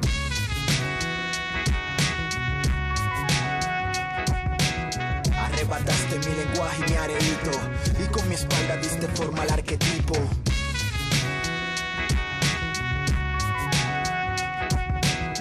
Arrebataste mis creencias y mis hijos Y con mis hijas diste origen al mestizo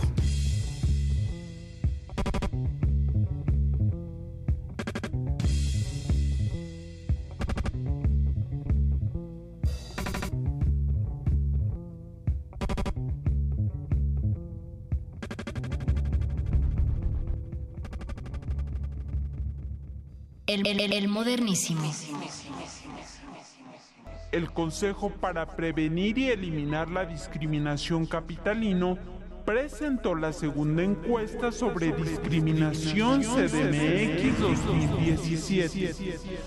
El quinto lugar con 9.7% lo ostenta tener alguna discapacidad. Con 13.8% le sigue la pobreza. El tercer lugar lo tiene el color de piel con 13.9%.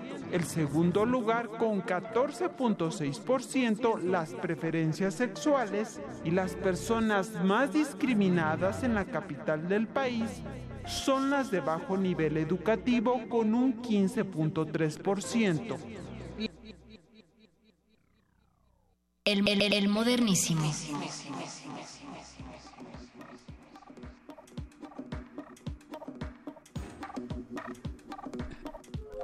Estamos de vuelta aquí en el modernísimo de resistencia modulada porque vamos a hablar, como ya les comentaba, de eh, pues de este de esta instancia, de esta instancia en la Ciudad de México que se encarga de prevenir y erradicar la discriminación, el COPRED. Eh, y pues desde esta semana esta instancia tiene una nueva presidenta. Eh, estamos a punto de comunicarnos con ella porque hay mucho, mucho que decir en esta Ciudad de México, en una Ciudad de México tan compleja, eh, en una ciudad donde convergen diversidades, donde convergen además eh, una gran cantidad de personas, convergemos aquí y de pronto, pues por supuesto es difícil y complicado hacer coincidir eh, nuestras distintas posturas, pero eso no significa que tengamos que vivir a partir de la discriminación y pues bueno, ya está en la línea la maestra Geraldina González de la Vega. Ella, como les comentaba, es la nueva titular del COPRED y les damos, le damos la- las buenas noches. Bienvenida, Geraldina. Te saluda Berenice. Gracias por tomar eh, pues esta comunicación y compartir con la audiencia de Radio UNAM. Hola, Berenice, muy buenas noches. Te agradezco muchísimo el espacio. Es un placer para mí estar aquí y con todo tu auditorio. Al contrario, el placer es todo nuestro. Primero, Geraldina, permíteme eh, pues felicitarte por este nuevo mandato que tienes como titular de COPRED aquí en la Ciudad de México. Y pues ahora sí, dinos. Muchísimas gracias. No, pues eh, enhorabuena y pues dinos eh, para qué, para, de qué nos sirve a los ciudadanos y las ciudadanas COPRED, aquellos que habitamos esta Ciudad de México, de qué se encarga exactamente. Sí, bueno, el Consejo para Prevenir y Eliminar la Discriminación de la Ciudad de México Es un consejo, como su nombre lo indica, que tiene como misión, como cometido, eh, pues generar eh, políticas públicas, eh, atender a la ciudadanía y a través de la concientización y de cursos de, de capacitación, crear una cultura de la igualdad y la no discriminación.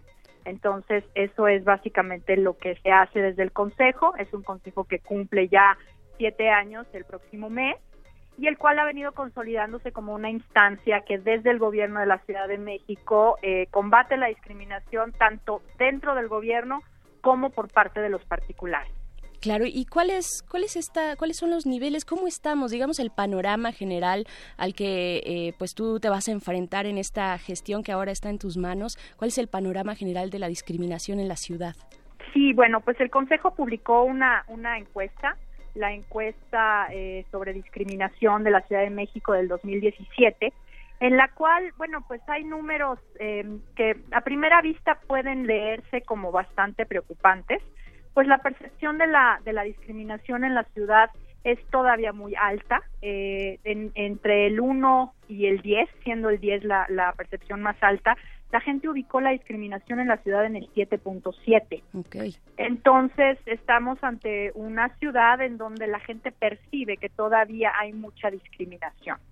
Sin embargo, yo también le doy otra lectura a este resultado que es el de la visibilización y de la, de la, de la discriminación. Esto es, que la gente ya eh, ha encontrado que hay conductas eh, que han sido normalizadas eh, durante muchos años y que en realidad son conductas que discriminan.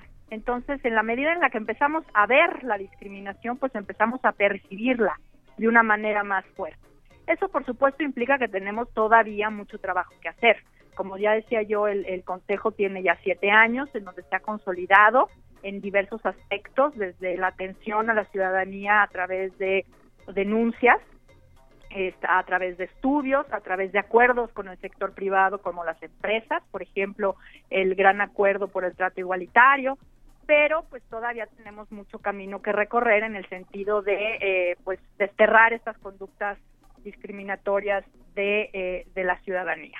Claro, y me parece eh, muy valiosa esta visión que nos planteas, ¿no? Esta parte de que somos somos más conscientes, yo creo que de muchas cosas y en específico ahorita de este fenómeno de la discriminación, que es una cosa que traemos arrastrando, eh, vaya, eh, de, de, de, añísimos atrás, ¿no? De, épocas atrás, ¿no? Así es.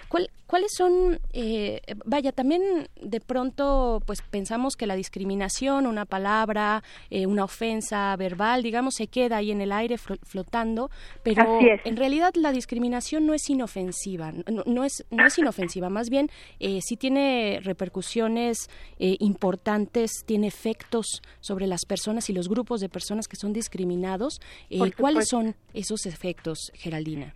Bueno, pues es que son muy variados. Lo que pasa es que em, hay muchas conductas y hay muchas expresiones, lenguaje que utilizamos que a primera vista nos parecerían inofensivos, ¿no? Este, hay expresiones cotidianas, hay chistes, eh, hay actitudes que hemos normalizado y que no nos damos cuenta que lo que hacen es reforzar este trato desigual y reforzar justamente esta desigualdad que no me gusta hablar tanto de la discriminación como actos arbitrarios, aislados, individuales, sino más bien como prácticas arraigadas, estructurales dentro de la sociedad que se van reforzando por estas pequeñas actitudes, ¿no? Eh, eh, entonces, me parece que ahí es donde tenemos una gran oportunidad de incidir desde, desde el Consejo para, primero, concientizar, concientizar a la población de que pues el lenguaje no es tan inofensivo, los chistes no son tan inofensivos, las actitudes no son tan inofensivas y por supuesto ya los actos de discriminación como lo son, por ejemplo, el despedir a una mujer porque está embarazada, que es uno del, del, es el porcentaje más alto de denuncias que recibimos en el COPRED. Todavía en 2018 las empresas corren a las mujeres por estar embarazadas. Entonces, por ejemplo, este tipo de violaciones tan, tan terribles a los derechos de las mujeres o a los derechos de la población trans, en fin, hay, hay, hay eh, violaciones frontales directas que tenemos que combatir, pero también para lograr eso tenemos que concientizar de que estas pequeñas acciones que nos parecen, insisto, inofensivas en el día a día, pues tienen que ser desterradas de nuestra cotidianidad porque refuerzan estas actitudes discriminatorias, ¿no? Entonces ahí tenemos una enorme oportunidad este, para, para sensibilizar por un lado y por el otro lado para empoderar, para empoderar a todos estos grupos de atención prioritaria, como los llama nuestra constitución, para decirles que tienen derechos, que nadie puede eh, violentarlos, que nadie puede obstaculizar el ejercicio de sus derechos y que tienen instancias como el COPRED para que se les apoye y para que se les repare de manera integral esta, esta violación a sus derechos. Claro, hay grupos de, es, ahorita que ya lo mencionabas y que sacabas este término de atención prioritaria, ¿quiénes son esos grupos en la Ciudad de México? Digamos, para irnos, para ir ubicando y viendo nuestras prácticas cotidianas también, ¿no? Sí, mira, eh, la ley, la ley eh, para prevenir y eliminar la discriminación todavía se llama del Distrito Federal. Espero que esto próximamente cambie en esta nueva legislatura del Congreso porque se tienen que adecuar muchas leyes. Pero nuestra ley eh, establece o reconoce varios grupos de atención prioritaria y entre ellos se encuentran las mujeres, la comunidad LGBTTI, eh, las, las comunidades y las personas indígenas, los niños, niñas y adolescentes, los jóvenes, los adultos mayores, eh, las personas con discapacidad, las personas en situación de pobreza, em, son los que recuerdo en este momento. Claro, supongo las em, personas en situación de calle también, ¿no? Eh, fíjate que la ley, la, la, ley no habla de las personas en situación de calle, no, sí, sí, sí, perdóname, inclusive las llama poblaciones callejeras. Ah, Perdóname. Todavía no les llama personas en... Lo que pasa es que la Constitución incluye algunos grupos más, como son, por ejemplo, las poblaciones afro, las personas en, eh, privadas de la libertad o, en situación de reinserción, em, las personas, las minorías religiosas, ¿no? Entonces ya tenemos una, una lista, digamos, que por supuesto no es exhaustiva, porque e, el encontrarse en una situación de vulnerabilidad pues muchas veces depende de muchas cuestiones, ¿no? Pero pero la ley y la Constitución complementan el reconocimiento de estos grupos de atención prioritaria que requieren de eh, pues de medidas positivas por parte de las autoridades, ¿no? Y en ese sentido, pues, este, la ley establece una serie de acciones muy específicas eh, desde medidas de inclusión, acciones positivas, de nivelación, en fin, para poder hacer frente a esta desigualdad que, insisto, es estructural, se encuentra arraigada en nuestras instituciones, en las prácticas sociales, en las normas jurídicas para poder levantar estas barreras y que todas las personas podamos ejercer en igualdad de condiciones nuestros derechos. Claro, eh, les recuerdo que estamos platicando con Geraldina González de la Vega, la nueva titular de COPRED. Y Geraldina, bueno, ahora que tú ya lo estás sacando a cuento, sabemos que entró en vigor hace pocas semanas la nueva constitución de la Ciudad de México. Y es interesante ver cómo esta nueva constitución está modificando, o dínoslo tú, modificando de alguna manera, eh, eh, ampliando tal vez el mandato de instancias como lo es en este caso el COPRED que tú diriges. Eh, sí, sí ocurre, ustedes están eh, de alguna manera pues obligados, por supuesto, a, modificar sus prácticas de, a partir de esta nueva entrada en vigor pues de la nueva Constitución. Sí, mira, la Constitución entró en vigor el pasado 17 de septiembre. Entonces, a partir de ello... Justo un eh, mes. ¿Mandé? Hace justo un mes. Exactamente, sí, hoy es 17, justo, pues hoy cumple un mesecito apenas. Exacto. este, la Constitución. Y, eh, bueno, lo que establece son una serie de, de, de, medidas especiales. Bueno, primero me quiero echar un poquito para atrás. La Constitución es una Constitución muy garantista, que a mí me gusta mucho eh, destacar que lo que hace es fijar su objetivo en la felicidad, en el disfrute de los derechos y en la libertad de las personas que habitamos esta ciudad. ¿Y por qué lo destaco? Porque muchas veces las constituciones se entienden más bien como manuales de organización, ¿no? Lo que hacen es eh, dividir los poderes, organizar a los poderes y dejan a los derechos como una cosa ahí, como una curiosidad a la que tienen que atender estas, estas autoridades en el ejercicio de sus facultades. Pero en realidad lo que hacen las constituciones y lo que deben hacer las constituciones justamente es reconocer los derechos para que funcionen como límites al ejercicio del poder. Y la Constitución de la Ciudad de México parte de ahí. Y para poder hacer realidad eso, pues tiene que partir de entender que la Ciudad de México, como el resto del país, es un ámbito en donde pues todavía hay desigualdad. Y hay grupos que no pueden acceder al disfrute de sus derechos porque son tratados con discriminación, con desigualdad. Entonces, el concepto de desigualdad que maneja la Constitución de la Ciudad de México es un concepto amplísimo porque, insisto, no parte de esta visión de discriminación como un acto arbitrario de una autoridad que te niega un permiso, que te niega eh, la posibilidad de casarte, que te niega un servicio de salud, sino como prácticas estructurales arraigadas. Claro, cambia la dinámica completa. Exacto, y entonces eh, con esta visión mucho más amplia y mucho más, em, pues hasta el fondo, digamos, del problema, sí. se plantean soluciones mucho más eh, efectivas, ¿no? Que nos tenemos que tomar en serio en el gobierno de la Ciudad de México para poderlas hacer, hacer realidad.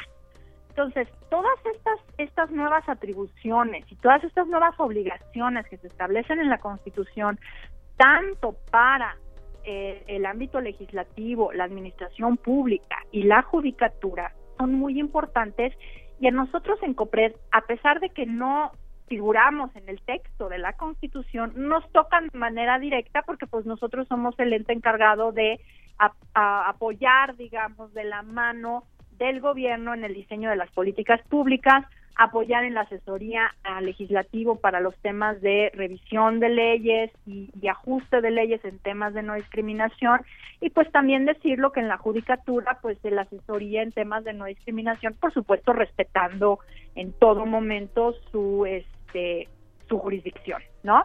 Entonces, eh, me parece que el momento es interesantísimo y este es otro de los retos que hemos de enfrentar en esta próxima gestión. Claro, e, y es justo lo que te iba a comentar. Estás, o sea, llegaste en un momento bien interesante, en un momento mejor imposible para poder eh, aplicar, ¿no? Para poder, eh, pues, llevar a cabo, echar a andar, ayudar en este diseño. Ya, ya desde que mencionas el diseño de políticas públicas para una constitución garantista eh, como la que tenemos en la Ciudad de México es un reto bien interesante, Geraldina. sí. sí. Y, y, pues bueno, estaremos ahí siguiendo, siguiéndole los pasos, por supuesto, al COPRED y a demás instituciones e instancias que se encargan de pues hacer llevar hacer realidad que se cumplan estos derechos de las personas que habitamos esta ciudad. Eh, pues por el momento pues muchísimas gracias por haber estado acá Geraldina compartiendo con la audiencia. muchísimas gracias por el espacio. Aprovecho para decir que estamos en Copred en General Prim número 10 en Colonia Centro cerca del Metro Valdera y para cualquier este para cualquier denuncia pueden hacerlo a través de la línea de la no discriminación que es el 56 58 11 11 sí. Y en nuestros teléfonos el 53 41 30 10 el 55 12 86 39 y tenemos también una app que pueden bajar para todos los dos sistemas iOS y Android. Es una app que les permite hacer una, sus denuncias eh, para que sean atendidos ahí y pues estamos a sus órdenes y te agradezco, Berenice, mucho este espacio. No, al contrario, Geraldina, pues ahí está, a acercarse cualquiera, cualquier persona eh, que habite esta ciudad, nos podemos acercar a COPRED, General Prim número 10, ahí están también las líneas. Si tienen alguna, alguna duda, pues acérquense también, tienen una cuenta de Twitter, arroba COPRED-CDMX. Geraldina, muchísimas gracias, muchas felicidades y mucho éxito en esta Muchísimas gracias. Muchísimas gracias, Berenice. Buenas noches. Buenas noches, un abrazo. Igualmente. Y nosotras, nosotros, nosotros seguimos aquí cuando son las 9.33 de la noche. Vamos a escuchar música, un poquito más, algo, un, un, puentecito musical. Esto es de Rosas, un cantautor, creo que sinaloense, estoy casi segura, pero hay poquita información de él. Eh, díganos ustedes si lo saben con precisión, arroba R modulada. La canción es Santitos del disco Nacemos Originales, Morimos Copias, este disco del 2012. Yo vuelvo en breve aquí al Modernísimo. El, el Modernísimo.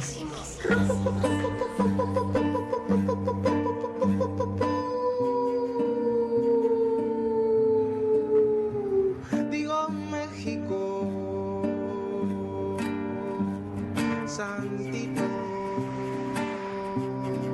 de cantina. Digo, todo presidente fue al albañil.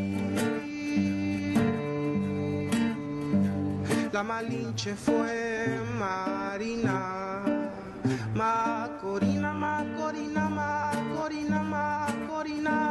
Nos vendieron otra histeria al nacer.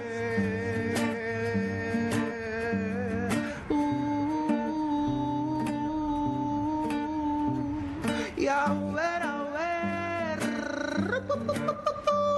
A volar, volar, volar, volar, volar, vol un árbol, un árbol y un viaje a la semilla. Y otro al infinito. Digo México, digo México, digo Mexica, Santito en las esquinas. Y si digo textualmente, cocaína, marihuana, narcotráfico, tráfico, tráfico, nubes el tráfico, nubes el tráfico. Y a ver, a ver, a ver, a ver, a ver, a ver, a ver, a ver, a ver, a ver, a volar, volar, volar, volar, volar, volar, volar. Y un viaje a las entrañas. uh, y otro al infinito. Y eso es México, santitos de cantina.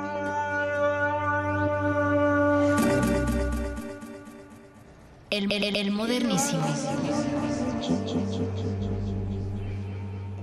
El modernísimo.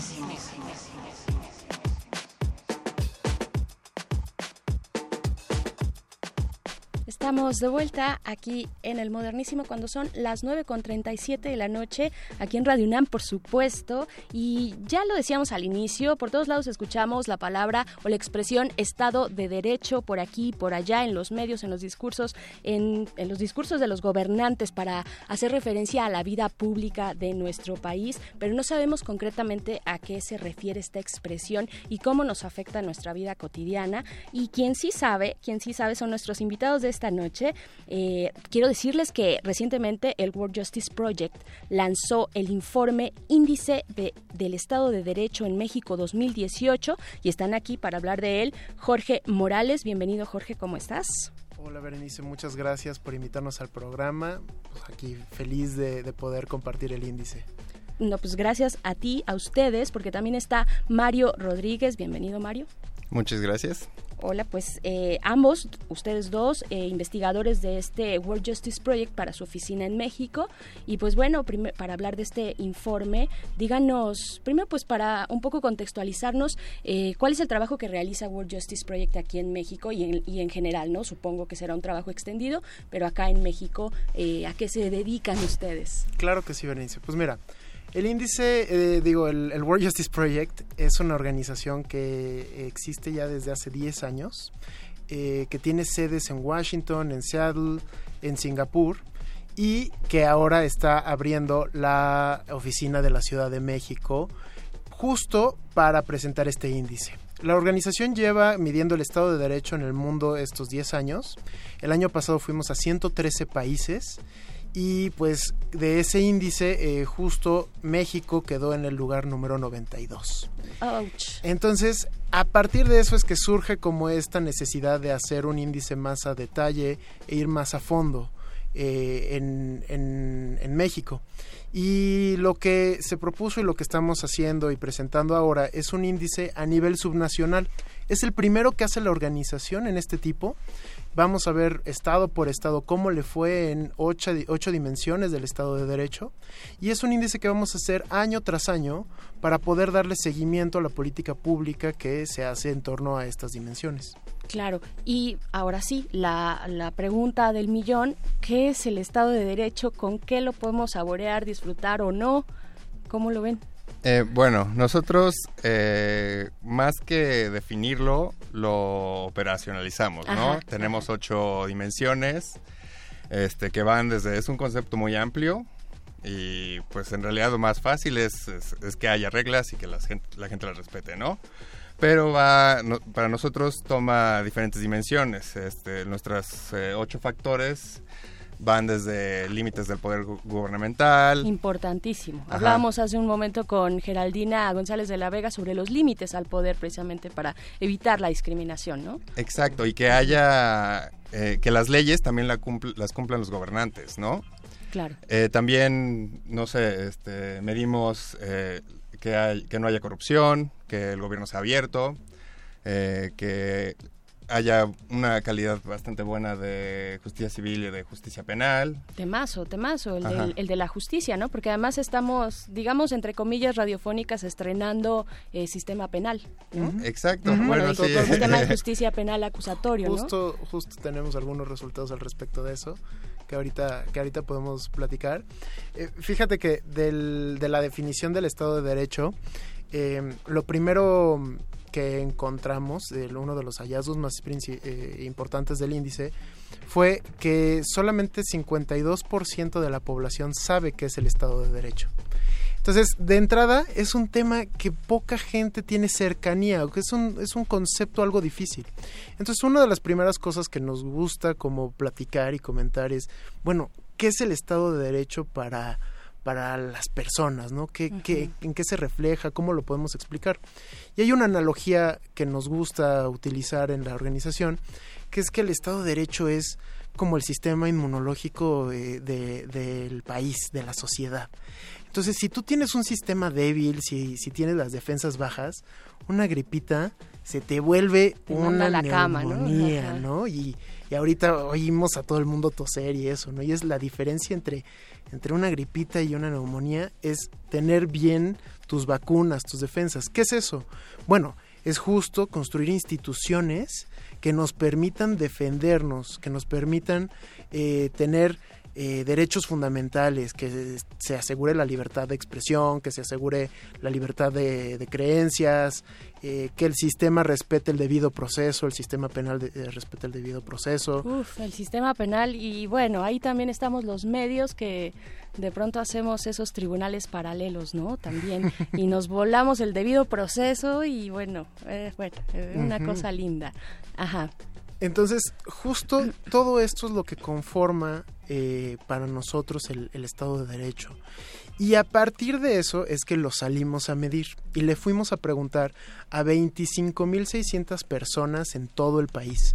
Además, le preguntamos a 1.500 expertos en derecho penal, en derecho laboral, en salud pública y además consultamos pues fuentes eh, digamos terciarias que son datos del INEGI, datos de otras organizaciones que nos permiten tener como este balance entre la opinión nada más, la percepción y los datos duros. Y con esto es que lo metimos a la licuadora y salió el índice. Salió el índice que quiero decirles que al final vamos a regalar algunos, todavía no, quédense aquí en el modernísimo porque estamos hablando de este índice de estado de derecho en México 2018 que además está, eh, está pues la edición que nos traen acá, que agradecemos mucho al World Justice Project, pues es una edición impresa bien padre, eh, con colores, esquemas eh, y por supuesto, bueno, aquí los distintos eh, entidades fe- federativas que fueron consultadas, ¿cómo, cómo salimos? Son, ustedes nos están diciendo, son ocho rubros, dos, ocho factores, ¿no? Con los cuales medimos,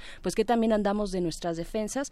Eh, yo siento que a veces sí nos mandan, este, un poquito, pues sí, al, al estado de neumonía o por ahí andamos, ¿no? No sé, díganos ustedes cómo salimos, quiénes están mejor rankeados que otros, por ejemplo. Pues eh, mira, eh, lo que vemos es que en general eh, no hay ningún estado que sobresalga de manera eh, este, eh, eh, que se, se adelante a los demás. En realidad todos están debajo del punto 5.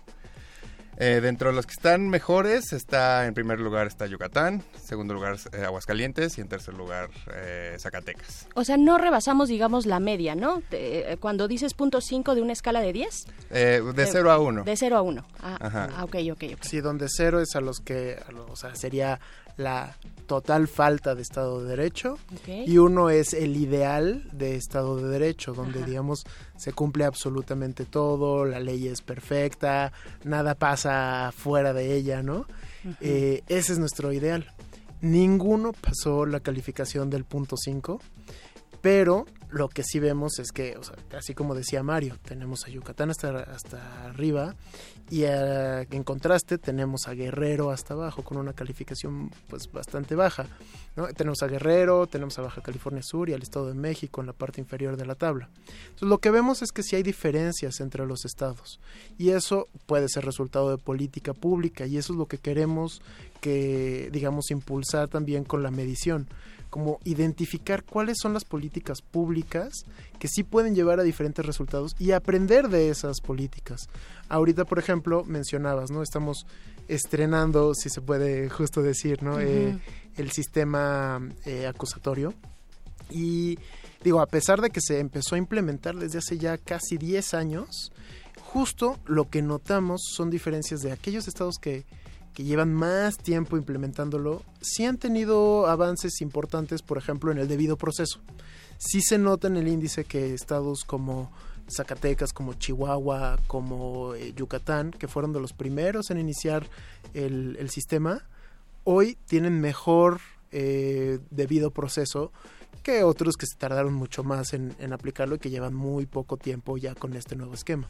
Claro, o sea, y, en el debido proceso, nada más para hacer de, pronto otra de las grandes palabrotas, ¿no? Que andamos diciendo por todos lados, pues es desde el momento en, el que tú tienes un contacto con la autoridad eh, judicial, ¿no? O sea, desde que tal vez una un policía te detiene, ¿no? Por alguna razón que debe justificar y de inmediato te debe remitir a un ministerio público en caso de que sea justificado y no andarte paseando por la ciudad para darte este tus coscorrones y que ya después pues te, presente pues de, una manera en la que no estabas cuando te detuvo, ¿no? O sea, de ahí hasta tener eh, sentencias eh, adecuadas, pues, ¿no? Opciones también para no eh, pasar un proceso penal dentro de los, de, los reclusorios, ¿no? Lo que es la prisión preventiva, sino opciones, ¿no? Nos da muchas opciones para que no todo sea cárcel, cárcel, cárcel, ¿no? Totalmente. Sí, de, fíjate que también en el World Justice Project tenemos otros proyectos eh, sobre todo enfocados en analizar el sistema de justicia.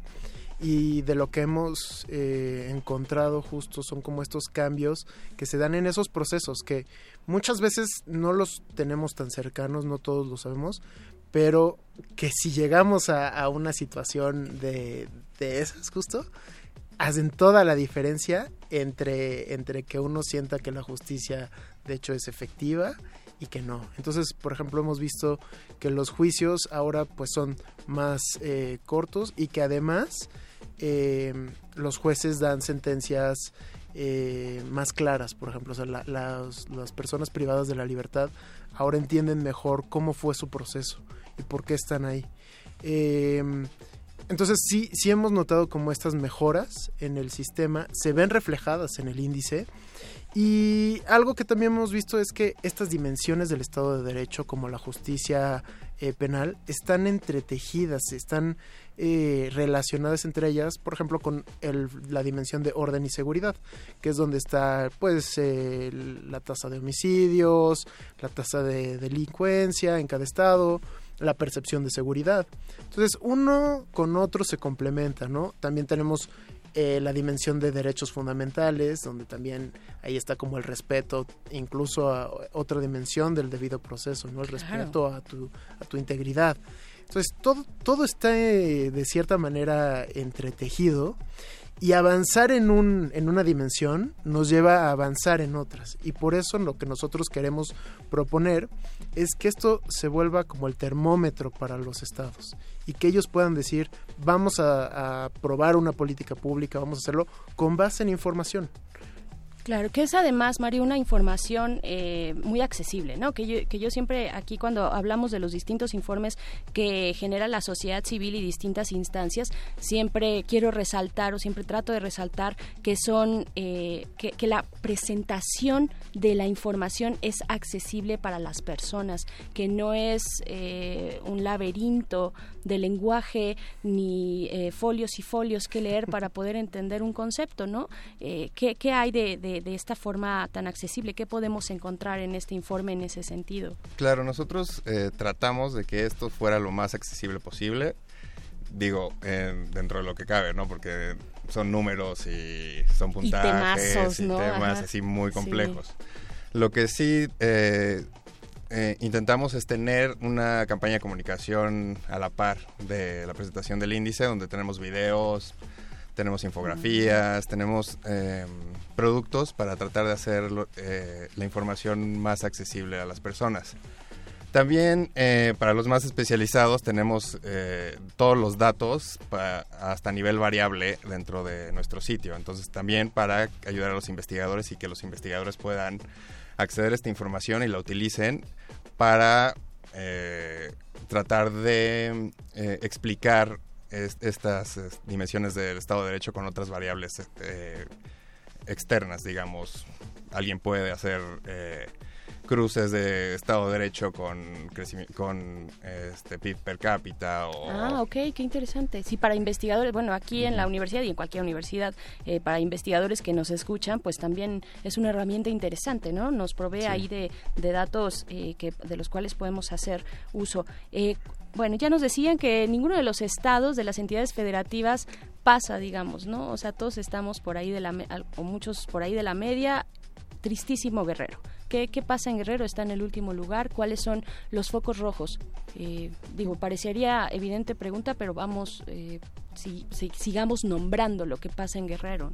Bueno, Guerrero en específico, de estas ocho dimensiones en las que eh, medimos el Estado de Derecho, aparece en último lugar en cinco de ellas. O sea, estamos hablando de que es una debilidad sistémica la que tiene, pero que digamos que lo lo que vemos como, como una gran, un gran paso o reto que tiene es que política pública que ellos puedan hacer va a tener impactos significativos eh, rápidamente, ¿no? O sea, sí, sí se puede ver reflejado como cambios importantes si empiezan a enfocarse sobre todo los tres temas que nosotros tenemos como de énfasis es la corrupción, eh, la seguridad y la justicia. Si empiezan con esos tres temas, creemos que puede haber un avance significativo en el tiempo y es lo que queremos invitar a los, a los gobiernos, sobre todo estatales, a que empiecen a fijarse en estos datos y decir, ok, pues lo primero siempre es reconocer que uno está mal y luego empezar, exacto, empezar a cambiar. Claro, y reconocer que uno está mal con evidencia, ¿no? Que es de lo que se trata y donde estamos bien, como ya mencionabas el caso de Chihuahua, ¿no? Que se merece muchas palmas porque, bueno, en, temas de debido proceso y aplicación del nuevo sistema penal acusatorio, pues está de verdad en el top y hay que ver lo que están haciendo ahí en Chihuahua, pero aquí está la evidencia. Eh, por último, se nos acaba ya el tiempo, estamos a punto de despedirnos, pero ¿cuáles son las recomendaciones que hacen ustedes? Ya nos adelantabas un poquito, eh, pues, eh, ver, ¿no? El primer primer paso, este, saber que estamos mal. ¿Cuáles son las recomendaciones con las que cierra este proyecto? Pues mira, lo primero es usar datos para informar la política pública. Lo segundo es em, justo impulsar y aprender de experiencias positivas. Si vimos que la, eh, la, reforma al sistema de justicia está teniendo impactos, ver cómo se puede replicar eso en otros estados, cómo pueden aprender otros estados de eso. Y tal vez lo, lo tercero es empezar a poner el tema en la agenda y a empezar a usar este, este concepto que no es tan lejano, ¿no? Y que, que tenemos que empezar como a, a identificarlo en, en, el día a día, empezarlo a usar para entender dónde estamos, dónde estamos débiles, dónde estamos fuertes y cómo vamos a mejorar en ello. Todos, todititos, ¿no? Eh, de sociedad, eh, medios, gobierno, todos los que somos parte de, del país. A todos y a todas nos toca. Eh, les voy a decir, estos factores de los que hemos estado hablando es límites al poder gubernamental, ausencia de corrupción, gobierno abierto, derechos fundamentales, orden y seguridad, cumplimiento regulatorio, justicia civil y justicia penal. Estos son los ocho factores de los que, eh, pues, eh, de los que habla este índice de Estado de Derecho en México 2018 y yo les agradezco mucho que hayan estado por acá Jorge Morales. Muchas gracias, Jorge. No, gracias a ti y pues muchas, muchas gracias por, por invitarnos a presentarlo y poder hablar de esto con la audiencia. Es un gusto también para nosotros. Mario Rodríguez, gracias por haber estado acá. Sí, muchas gracias y solo quería mencionarles que, eh, que nos sigan en, en Twitter y esta es la primera de muchas mediciones. Entonces vamos a poder medir cambios en el tiempo y ver cuáles políticas públicas sí sirven. Es una muy buena noticia, ¿no? Es una muy buena noticia que esto sea permanente. Tenemos uno, dos, tres, cuatro, cinco, cinco ejemplares para las primeras personas que nos llamen al 5523 5412 se van a llevar tres tres de los cinco y los otros dos se van por Twitter, arroba R modulada. Los primeros dos que nos escriban y nos pidan su índice de Estado de Derecho, la verdad vale mucho la pena. Es el primero. Veamos cómo funciona hacia los siguientes años estas recomendaciones. Por el momento, muchas gracias por haber estado acá. Muchas gracias. Gracias. Y nosotros estamos ya en la despedida de este modernísimo. Eh, pues no me queda más que despedirnos con música. Fíjense que acaban de anunciar que viene a México el ensamble alemán Brand Brauer para la clausura del MUTEC y muchos estamos contando los días. Esto ocurrirá en la explanada del Museo de Arte Contemporáneo Rufino Tamayo el 25 de noviembre. Vayan guardando la fecha, la verdad se antoja mucho. Es música electrónica, pero no música en computadora. Es bien interesante lo que hace Bram Brauer Freak. Vamos a escuchar esto que se llama Bob y con esto nos despedimos porque ya llega Resistor para llenar la noche de tecnología aquí en Resistencia Modulada. Yo soy Berenice Camacho. Nos escuchamos la próxima semana. Buenas noches. El modernísimo.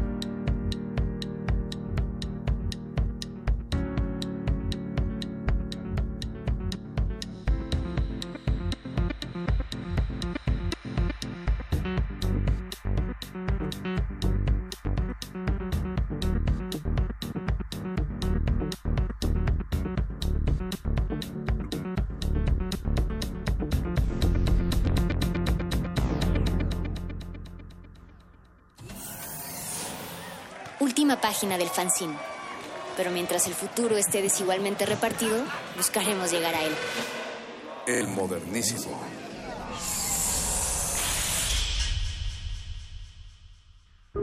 Resistencia modulada. 2018. 100 años del nacimiento de Louis Althusser. Según la tesis de Althusser, el sistema capitalista no se sostiene únicamente de aparatos represivos.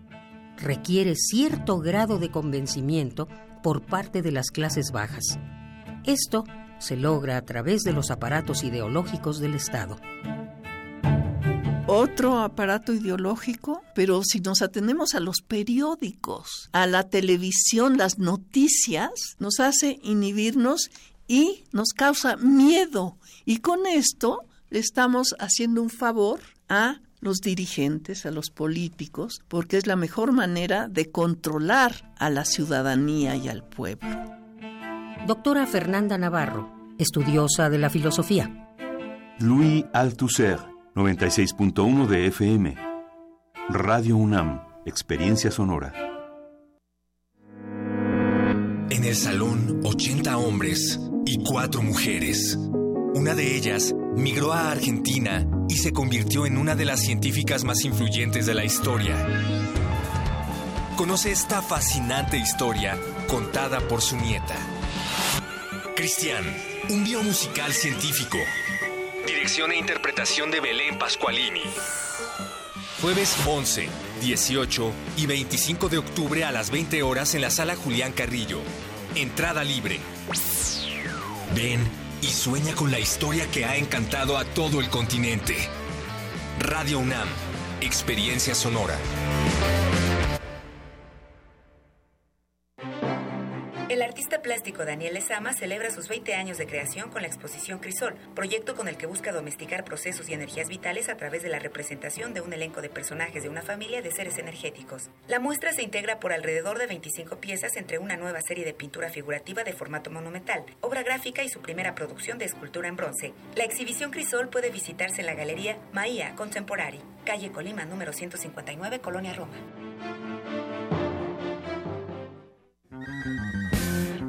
El Museo Universitario del Chopo te invita a escuchar música de varios horizontes culturales de Centroamérica y México en Estruendo Multilingüe, quinto Festival Internacional de Música Contemporánea en diversas lenguas. Participan de Honduras, Aurelio Martínez, uno de los más destacados exponentes de la música garífuna de Hidalgo, Colectivo Menda, con una fusión de rap, cumbia, trap y hip hop en otomí. De Chiapas, y Calajau, con heavy metal en celtal. Y de Michoacán, Eleven Project, con una mezcla de jazz, blues, balkan y ska en purépecha. Las bandas estarán acompañadas por Garifuna Collective, Lengua Alerta, El Cuervo de Pou y Ampersand. Del 18 al 21 de octubre, en el Museo Universitario del Chopo, Dr. Enrique González Martínez, número 10, en Santa María la Ribera. Consulta la programación en www.chopo.unam.mx. ¿A qué te sabe la ciencia? La ciencia huele mmm, deliciosa. ¿La experimentas en tus propias manos? ¡Wow! Se siente muy bien. Disfruta la ciencia de tus sentidos este 26 y 27 de octubre. En la Fiesta de las Ciencias y las Humanidades de la UNAM. Charlas, talleres, experimentos, música, teatro, concursos, premios, sorpresas. Te esperamos en Universum, Museo de la Luz y nueve sedes más. Síguenos en redes como arroba DGDC UNAM. Tienes las ideas, tienes el talento, tienes la disposición, pero te faltan los medios. ¿Has tocado las puertas suficientes? ¿Has buscado las puertas suficientes? Siempre habrá alguien dispuesto a premiar tu iniciativa y trabajo duro. ¿Buscas una beca? ¿Un premio nacional o internacional? ¿Un financiamiento? Solo necesitas la orientación correcta. Bécame mucho. Toga y birrete para economías en decadencia. Jueves. 20:45 horas por el 96.1 de FM. Radio UNAM.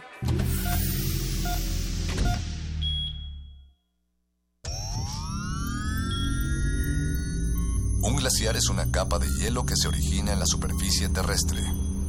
Su existencia es posible por la acumulación, compactación y recristalización de la nieve. Se sabe que cada glaciar contiene en su interior una historia musical que depende de su edad y su tamaño. Se sabe también que muy en lo profundo de las aguas polares, todos los glaciares están conectados entre sí. Glaciares, túneles infinitos para el fin del mundo. Jueves, 22 horas, por el 96.1 de FM, Radio UNAM. Resistencia modulada.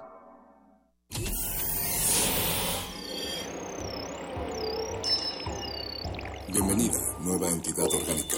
Relaja tus oídos mientras procedemos a analizar tu sistema. Estás a punto de integrarte a una red que conecta al sonido con el conocimiento. Acceso permitido. Por favor, respira, relájate y prepárate para la abducción. Resistor. Esto es una señal.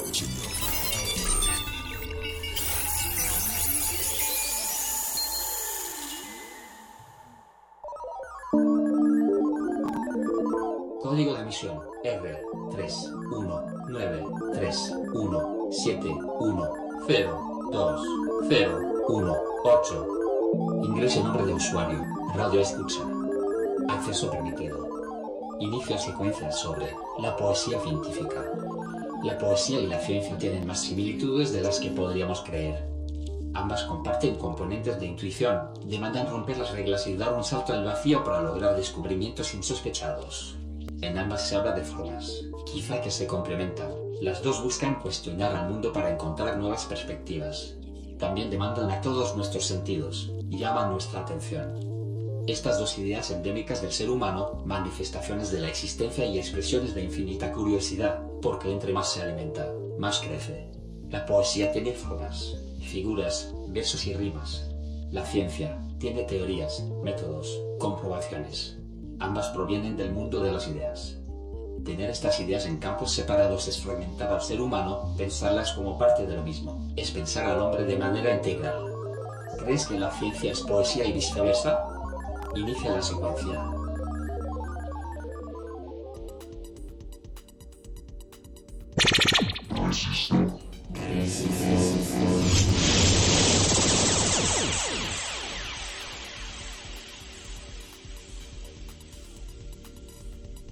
Sean ustedes bienvenidos una vez más a esta su sección favorita de ciencia y tecnología y esta noche de algo, algo de poesía.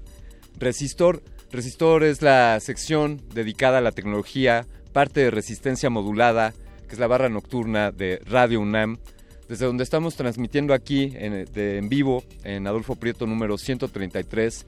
Estamos transmitiendo por la frecuencia modulada en el 96.1 y también pueden seguirnos en un live streaming que tenemos en nuestro perfil de Facebook como Resistencia Modulada. Los invitamos también a interactuar con nosotros eh, vía Twitter en arroba Rmodulada. Ya estamos aquí pendientes de sus mensajes. Yo soy Alberto Candiani y esta noche tenemos la oportunidad de, de mezclar en la misma mesa dos áreas del saber humano que, que a mi parecer no deberían de estar en polos opuestos, sino deberían de converger en un mismo, en un mismo lugar y ese lugar puede ser esta noche Resistor. Esta noche vamos a hablar principalmente sobre poesía científica y, como preludio al tema al cual entraremos de lleno más adelante, vamos a dedicar este primer bloque a hacerles una invitación pues a que, a que encuentren cómo las ciencias y las humanidades pueden tener sinergia, pueden colaborar y vamos a ver una muestra de distintos aspectos de tanto de ciencias como de humanidades. A mi parecer no deberían de estar separadas. En la próxima fiesta de las ciencias y las humanidades que está por llevarse a cabo en próximos días, aquí en la Universidad Nacional Autónoma de México y también en otras sedes. Pero qué sé yo de estos temas. Para ello tenemos a alguien en cabina que nos va a hacer esta invitación. Ella es estratega digital de la Dirección General de Divulgación de la Ciencia de esta Universidad Nacional Autónoma de México. Fabiola Franco. Fabiola, ¿cómo estás? Buenas noches. Muchas gracias, muy bien, muchas gracias por la invitación, Alberto. Pues gracias, gracias a ustedes y a la Dirección General de Divulgación de la Ciencia por invitarnos y por organizar esta fiesta de las ciencias y las humanidades. Pero por favor, platícanos de qué se trata, qué va a haber, eh, qué podemos encontrarnos. Pues en pocas palabras, ¿qué no va a haber? La verdad es que es un esfuerzo de la UNAM que hemos estado bueno, haciendo desde la Dirección General de Divulgación de la Ciencia, con la coordinación igual de este de, de las investigaciones este, científicas, de la investigación científica, y este es el sexto año que se lleva a cabo la, la Fiesta de las Ciencias y Humanidades con el tema eh, la ciencia de tus sentidos, ¿no? Este fiesta incluyente. Vamos a estar trabajando este este año este tema. Eh, vamos a traer inclusive este año muchos influencers eh, que tienen que ver con el tema no solamente científico, sino también de medios de comunicación y demás. Este viene la Universidad de Arizona es la invitada este, especial de este año. Ya nos fuimos a un tema más internacional porque ha crecido muchísimo la, la fiesta en las últimas dos ediciones hemos tenido más de 40 mil asistentes en los dos días. Y es que, vaya, por eso se llama, se llama fiesta, ¿no? Se juntan todos los, los, los chicos de la, de la UNAM, de otras universidades, de prepas, de nivel licenciatura, de posgrado, a platicar con los investigadores, no solamente científicos, sino también de, de, humanidades, ¿no? Imagínate, más de 700 investigadores y más de 600 actividades entre carpas, charlas, foros, un montón de cosas en 10 sedes este año. No, no se me ocurre mejor, mejor combinación para una fiesta que tener, bueno, pues fiesta, ciencias y humanidades. Y ahora entonces nos decías, el tema, el, eje central es la ciencia en torno a tus sentidos, ¿cómo es el Ajá, así es, la fiesta de tus sentidos, la ciencia de tus sentidos, y es que queremos acercar más a la gente cómo, cómo la ciencia, hablando del tema de divulgación de la ciencia, o sea, aterrizar a, nosotros que somos a veces pues ciudadanos de a pie, que no somos físicos o no somos químicos, cómo todas estas cosas eh, repercuten en nuestra vida diaria, ¿no? En, el tema también de, incluyente, pues vamos a tener el apoyo de la Unidad de Atención a Personas con Discapacidad de la UNAM y otras dependencias como eh, la UNAM Incluyente y México Incluyente, que ofrecerán contenidos al alcance de todos para este, la compañía de señal, eh, bueno, con la compañía de seña, y verbo, perdón, dedicada a promover la lengua, la cultura entre las personas con eh, debilidad este, auditiva, por ejemplo, debilidad visual. Eh, vaya, y, cómo podemos apoyar también a, la comunidad en este sentido, ¿no? Oye, Fabiola, te voy a confesar que que aquí a veces metemos en embrollos a nuestros invitados al hacerles preguntas como la siguiente. ¿Qué, has visto tú que te atrae así a ti? Desde luego, pues todos estos ponentes, todas estas cientos de actividades, desde luego serán muy, muy interesantes y atractivas, pero tú, ¿qué trae? ¿Dónde tienes puesto el ojo? Mira, la verdad es que eh, muchas de las este, de las carpas que vamos a tener en la explanada, en este caso del Museo Universum, también estará la sede del Museo de la Luz, por ejemplo, o en, lo que es este el resto de la República Mexicana, pero en específico en, en, Universum, que es donde me, me toca estar, me gustan mucho los experimentos que hacen, ¿no? Esta idea de pronto, digo, creo que algunos lo hemos de recordar, este, del mundo de Big Man, por ejemplo, que hacían experimentos y cosas bien sencillas que puedes hacer con cosas que encuentras en tu casa. Eso es una de ellas que, yo tengo así como la mirada puesta de, de, lo cotidiano, puedes hacer cosas extraordinarias. Eh, este año va a haber una oportunidad de que los chicos aprendan a desarrollar su primera app para Android, por ejemplo. Este, también vamos a tener ahí pláticas sobre amor romántico y violencia en el noviazgo, por ejemplo el tema del karma, si es moral o de naturaleza, por ejemplo, no hay de pronto de, que nos ven este tipo de cosas, y pláticas como, por ejemplo, la cannabis, si es medicinal o psicotrópica, por ejemplo, ¿no? Entonces esos temas están bien padres y luego el acercamiento a la tecnología. Tenemos este esta vez algunas empresas que nos van a estar apoyando ahí, este, por ejemplo, Apple for Education, Microsoft, que obviamente no van ni venden nada, ¿eh? al contrario, ellos llegan con toda la tecnología, acercárselo a los jóvenes y cómo pueden aprovecharla mucho mejor en, en su vida cotidiana para eh, herramientas para el estudio, por ejemplo, o herramientas para hacer su vida más fácil y algunas capacitaciones que estarán dando estas empresas. Por, favor, por favor, cuéntanos cuáles serán las sedes donde se llevarán a cabo las actividades de la Feria de las Ciencias y las Humanidades. Sí, déjame te cuento las sedes porque sí son bastantitas. A ver, tenemos primero sede en Universum, sí. eh, que es el Museo de las Ciencias, ahí en Ciudad Universitaria, el Museo de la Luz en el Centro Histórico, FES Iztacala, FES Cuautitlán, CCH Sur, Juriquilla en Morelia, eh, San Luis Potosí y Mérida, Yucatán estarán ahí este apoyándonos muchísimo eh, pues haciendo sus propias actividades y convocando obviamente a su propio público pero haciendo más extensiva esta fiesta. ¿Y cuáles son cuáles son las fechas, por favor? Bueno, en el, en el caso del de, eh, Museo de la Luz y eh, Universum estaremos en los días 26 y 27 de octubre, son viernes y sábado. Entonces eso está muy bien porque pues así luego entre semanita es medio complicado, claro. ¿no? Asistir. Sí. Este, la inauguración está programada por ahí de mediodía para que pues se paren un poquito tarde el viernes o este entren a sus primeras clases los chicos y después se vayan ahí a dar un, una vueltecita. Y eh, esas son las fechas. Eh, los invito a entrar a la página www.dgdc.unam.mx diagonal la fiesta. Ahí van a encontrar eh, las, los horarios y las fechas de las demás sedes, porque van variando un poquito de sede en sede, aunque la mayoría coincide con estos días. Ya, ya estamos compartiendo la, la dirección en nuestro Twitter, arroba R modulada. Eh, ahí ponemos DGDC, esto es Dirección General de Divulgación de la Ciencia, dgdc.unam.mx, diagonal, la fiesta. Pues ya saben, ya saben dónde es la fiesta este próximo viernes y sábado. 26 y 27 de octubre. Si están aquí en la Ciudad de México, pues hay sedes aquí en Universum, en CU y en el Museo de la Luz, pero también hay cosas en, en Juriquilla, y también hay actividades en Morelia y en Yucatán. Así es. Es correcto. Así es, y los invitamos a que, bueno, si tienen dudas, comentarios, si asistieron a otras fiestas en años pasados o ahora que asistan a esta, pues no dejen de compartirnos igual en las redes sociales de DGDC UNAM, en Twitter, Facebook, Instagram y YouTube, lo que gusten, y utilizando los hashtags que es hashtag fiesta CIH y hashtag fiesta incluyente. Ahí con eso vamos a hacer una gran comunidad y la verdad es que me llena de orgullo decir que el año pasado fuimos trending topic en la Ciudad de México yeah. los dos días y el primer día a nivel nacional. Entonces esperamos contar con la participación de todos pues para promover lo que son las ciencias y las humanidades desde la UNAM para el resto del país. Esa fue la voz de la estratega digital de, de, la Dirección General de Divulgación de la Ciencia. Fabiola Franco, muchísimas gracias por hacernos esta invitación. Una última cosa, ¿tiene algún costo las actividades? ¿Es todo abierto al público? A, a, abierto al público, sin ningún costo, todo es gratuito, es de la universidad para el país. Lo único que sí es que hay charlas que tienen cupo limitado porque son en foros. Sí. Entonces, métanse a ver todo el programa, los programas que tenemos y si alguna les, les, les late mucho, pues inscríbanse para reservar su, su lugar en los foros. Muy bien, pues ya está la invitación. Nos veremos por allá en la fiesta. Ahí nos y vemos. muchas felicidades. Muchísimas gracias.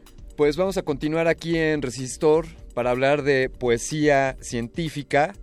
Pero antes les vamos a poner algo, eh, algo del álbum By the Way, lanzado ya en el año 2002.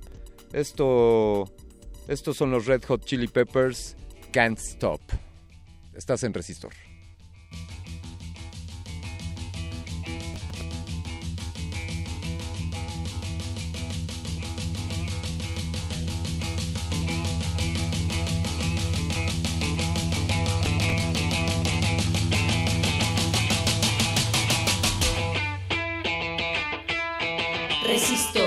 Esto es una señal.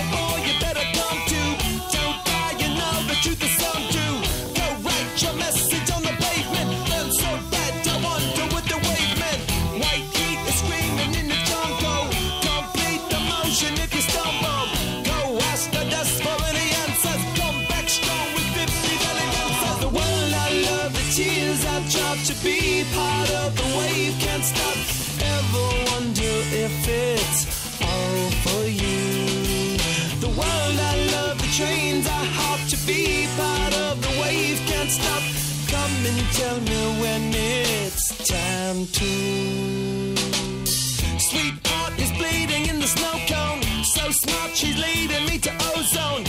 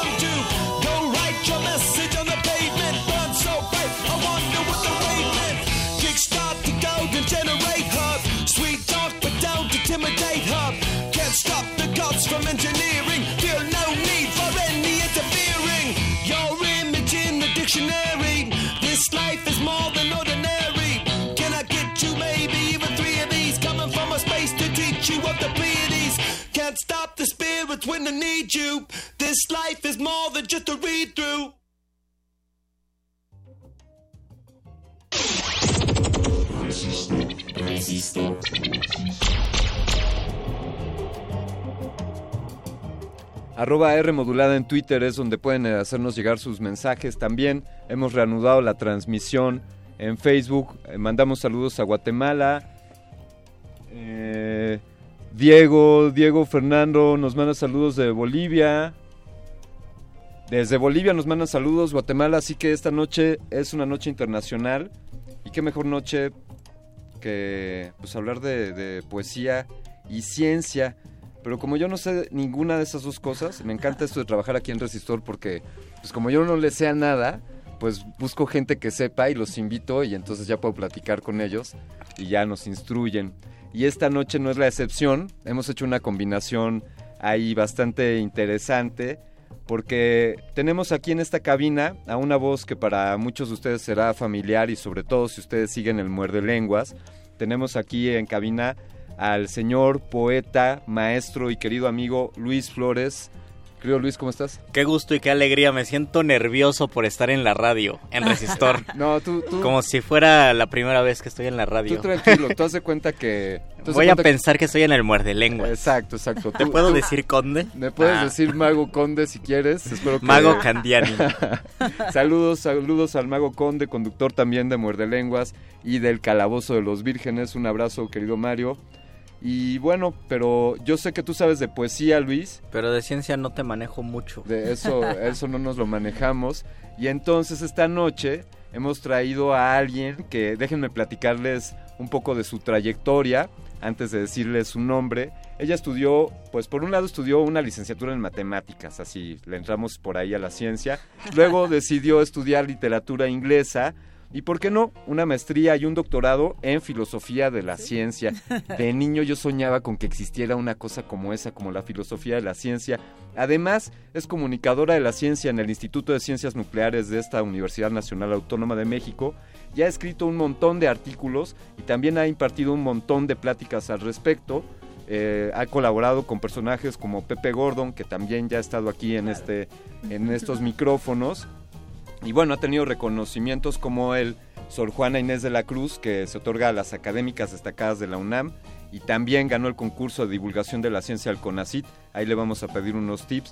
Ella es nada más y nada menos que Gabriela Frías. Gabriela, Gaby, ¿cómo estás? Buenas noches. Ay, muy bien, muchas gracias por invitarme. Buenas noches a todos. Encantada de estar aquí hablando de un tema que es mi mero mole, además. Eh, sí, a- eh, siempre me gusta porque poner como dos temas, como poesía científica.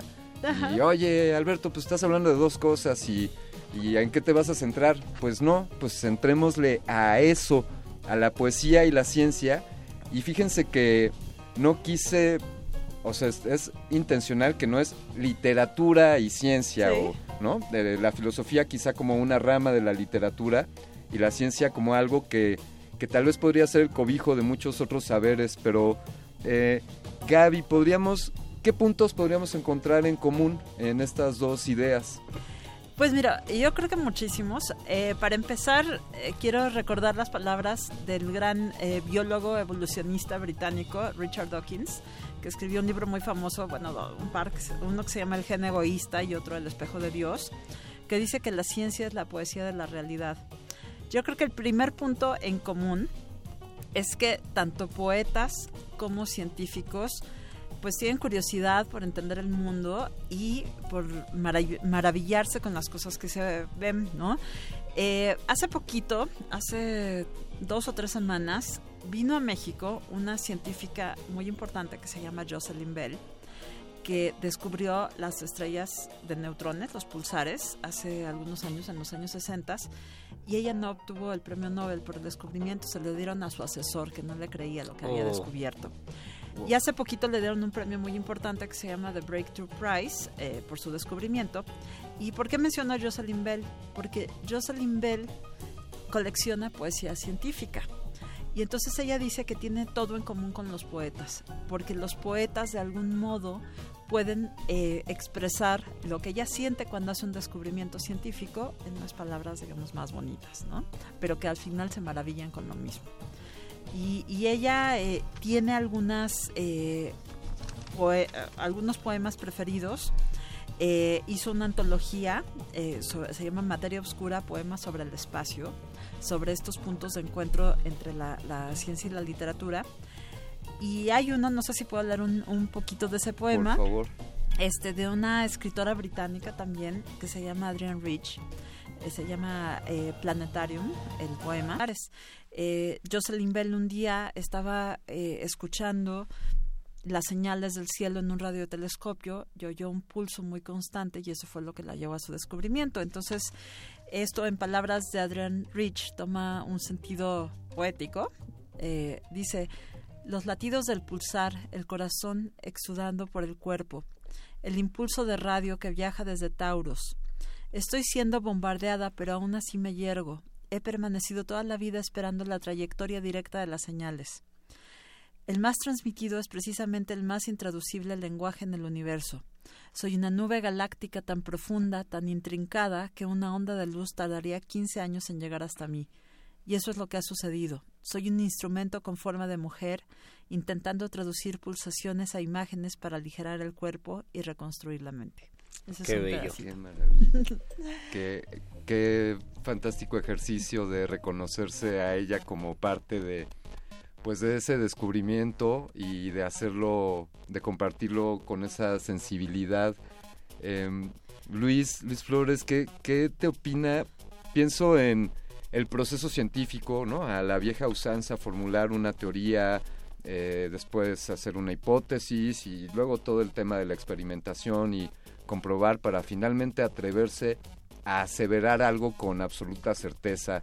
Podría resumir que ese sería el camino ideal de, de la ciencia.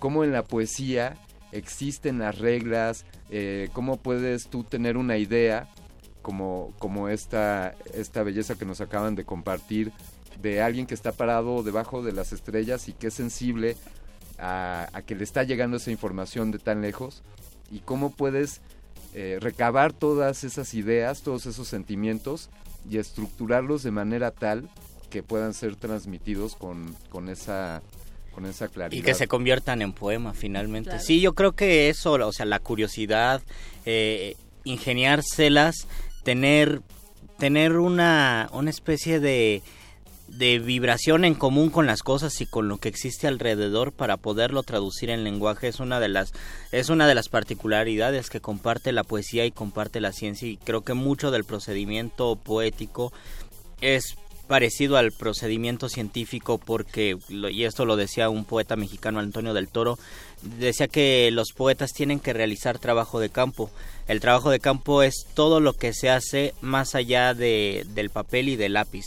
Un trabajo de campo puede ser interno, o sea, no es necesario salir a ningún lado si se trabaja con una emoción o con una sensación, una sensibilidad, pero también puede ser un trabajo de campo al momento de alejarse y eso se comparte también con el arte, nada más que aquí se traduce, bueno, el arte en general, solo que aquí se traduce en palabras un trabajo de campo implicaría asomarse al mar, implicaría hacerse muchísimas preguntas, como también se le hacen los, eh, los científicos, y llegar a ciertas respuestas, así como los científicos buscan llegar a ciertas respuestas, eh, en la poesía se busca llegar a esas respuestas por medio de la poesía o por medio de las palabras, o si no, simplemente cristalizar esos problemas. A lo mejor no se va a resolver nada con poesía, no sé si se vaya a resolver algo con ciencia, yo pienso que sí. Ah, en, en poesía es discutible, pero en poesía es importante que se mencionen las cosas para que existan, para que tengan para que tengan visión y se visibilicen y tengan vitalidad en lo que hacemos. Creo que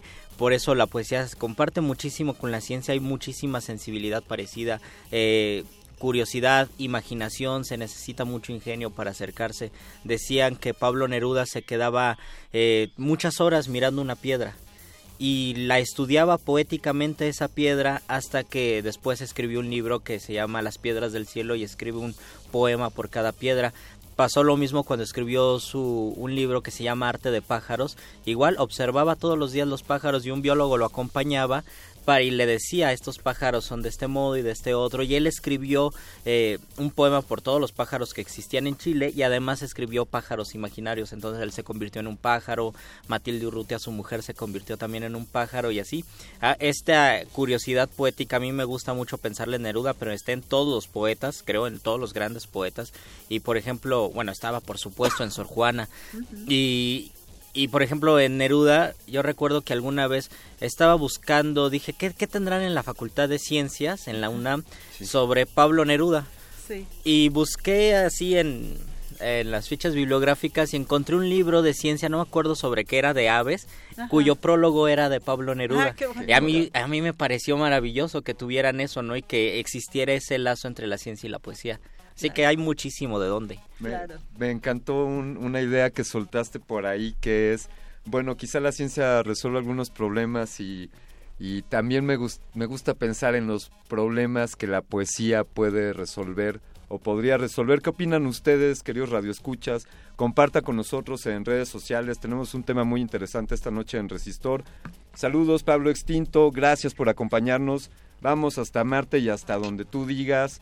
Eh, también ahí Carl Ron nos mandó un, un, like y también tenemos saludos en el streaming en, en Facebook.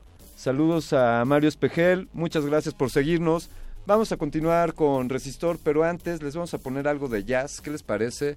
Un extraordinario bajista, Marcus Miller. Él es originario de Brooklyn, de Nueva York. Esto lo lanzó en 1995 y es un cover ya me dirán de quién es. Esto es Come Together. Estás en Resistor.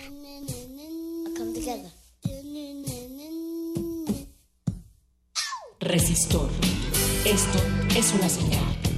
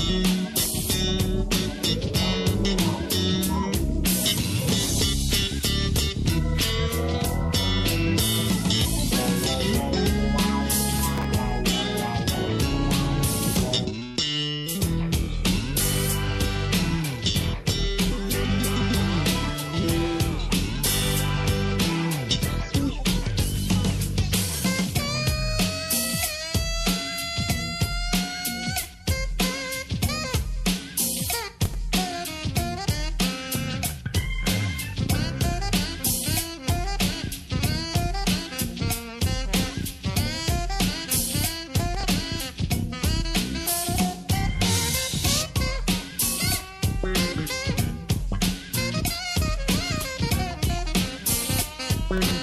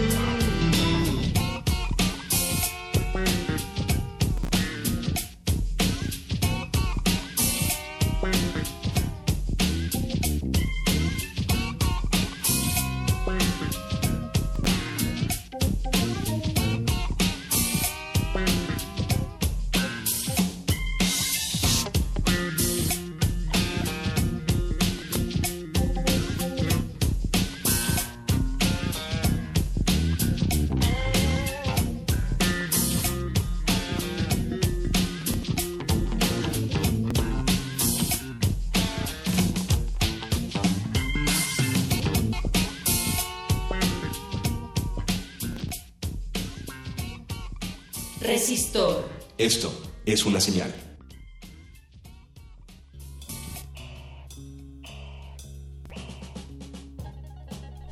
Continuamos en esta noche de poesía científica con Gabriela Frías. Ella tiene un doctorado en filosofía de la ciencia.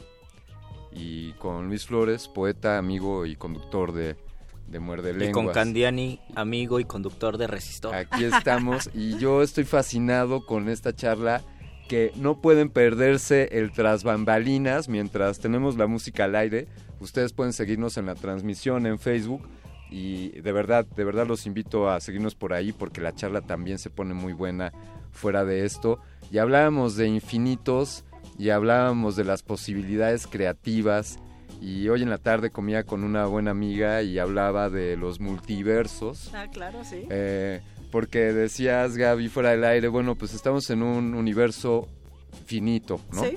Y entonces eh, yo le decía, bueno, además, este universo, deja tú este universo, los multiversos, y entonces infinidad de universos, pero en este que nos tocó vivir, o en este que decidimos para vivir, esta noche estamos hablando sobre poesía y ciencia o poesía científica. Eh, podríamos, híjole, no, no sé cómo podría explicarle a, a mi abuelita o a mi sobrinito muy jovencito cuáles serían las diferencias o por qué no un, un hallazgo científico no podría ser poético o por qué una poesía, eh, no sé si valga decir esto Luis, redonda, eh, no tenga un mérito científico. Em, ¿qué, qué piensas al respecto eh, de, en cuanto a la ciencia de la poesía? Yo estaba pensando poesía científica o, ciencia poética. Creo que tienen diferentes canales o encausan en diferentes sitios la poesía y la ciencia, pero tienen un mismo origen, yo pienso, y ese origen es la curiosidad, es la necesidad de, de, de, responder cosas y sobre todo es la capacidad de asombro, porque, y eso lo pienso en la poesía y creo que eso lo comparte la ciencia. No se puede vivir o no se puede crear sin asombro. El poeta a lo mejor nunca va a explicar con palabras y sin embargo ocupa las palabras porque se acerca a lo, a lo inefable. Y eso inefable puede encontrarlo en un eh, en el mar o al enamorarse o ante la muerte, pero también en, en, algo cotidiano, ¿no? Como abrir la puerta y de repente encuentra algo allí eh, que es, es, asombroso, es inefable y comienza a hablar de eso. Y el proceder científico pues se comparte completamente porque creo que uno se acerca o los científicos pienso que se acercan con eso ante el asombro. Hablábamos también de Lascano y Lascano en sus conferencias decía eso, ¿no? Decía, a lo mejor nunca vamos a descifrar el origen de la vida, pero es el asombro y es la curiosidad lo que nos lleva a hablar del origen de la vida. Como no hay una no hay una la promesa sería una ilusión, Gaby, de el llegar a algo, quizá en la ciencia y en la poesía, pero ese no es esa no es razón suficiente para desincentivarnos a seguir creando ciencia y poesía. ¿Qué, ¿Cuáles serían los móviles para hacer poesía científica? Mira, yo creo que una de las líneas que uno puede seguir es eh, no pensar que la ciencia, o sea, la ciencia desde luego tiene muchas aplicaciones, sobre todo en nuestra época, que son fabulosas.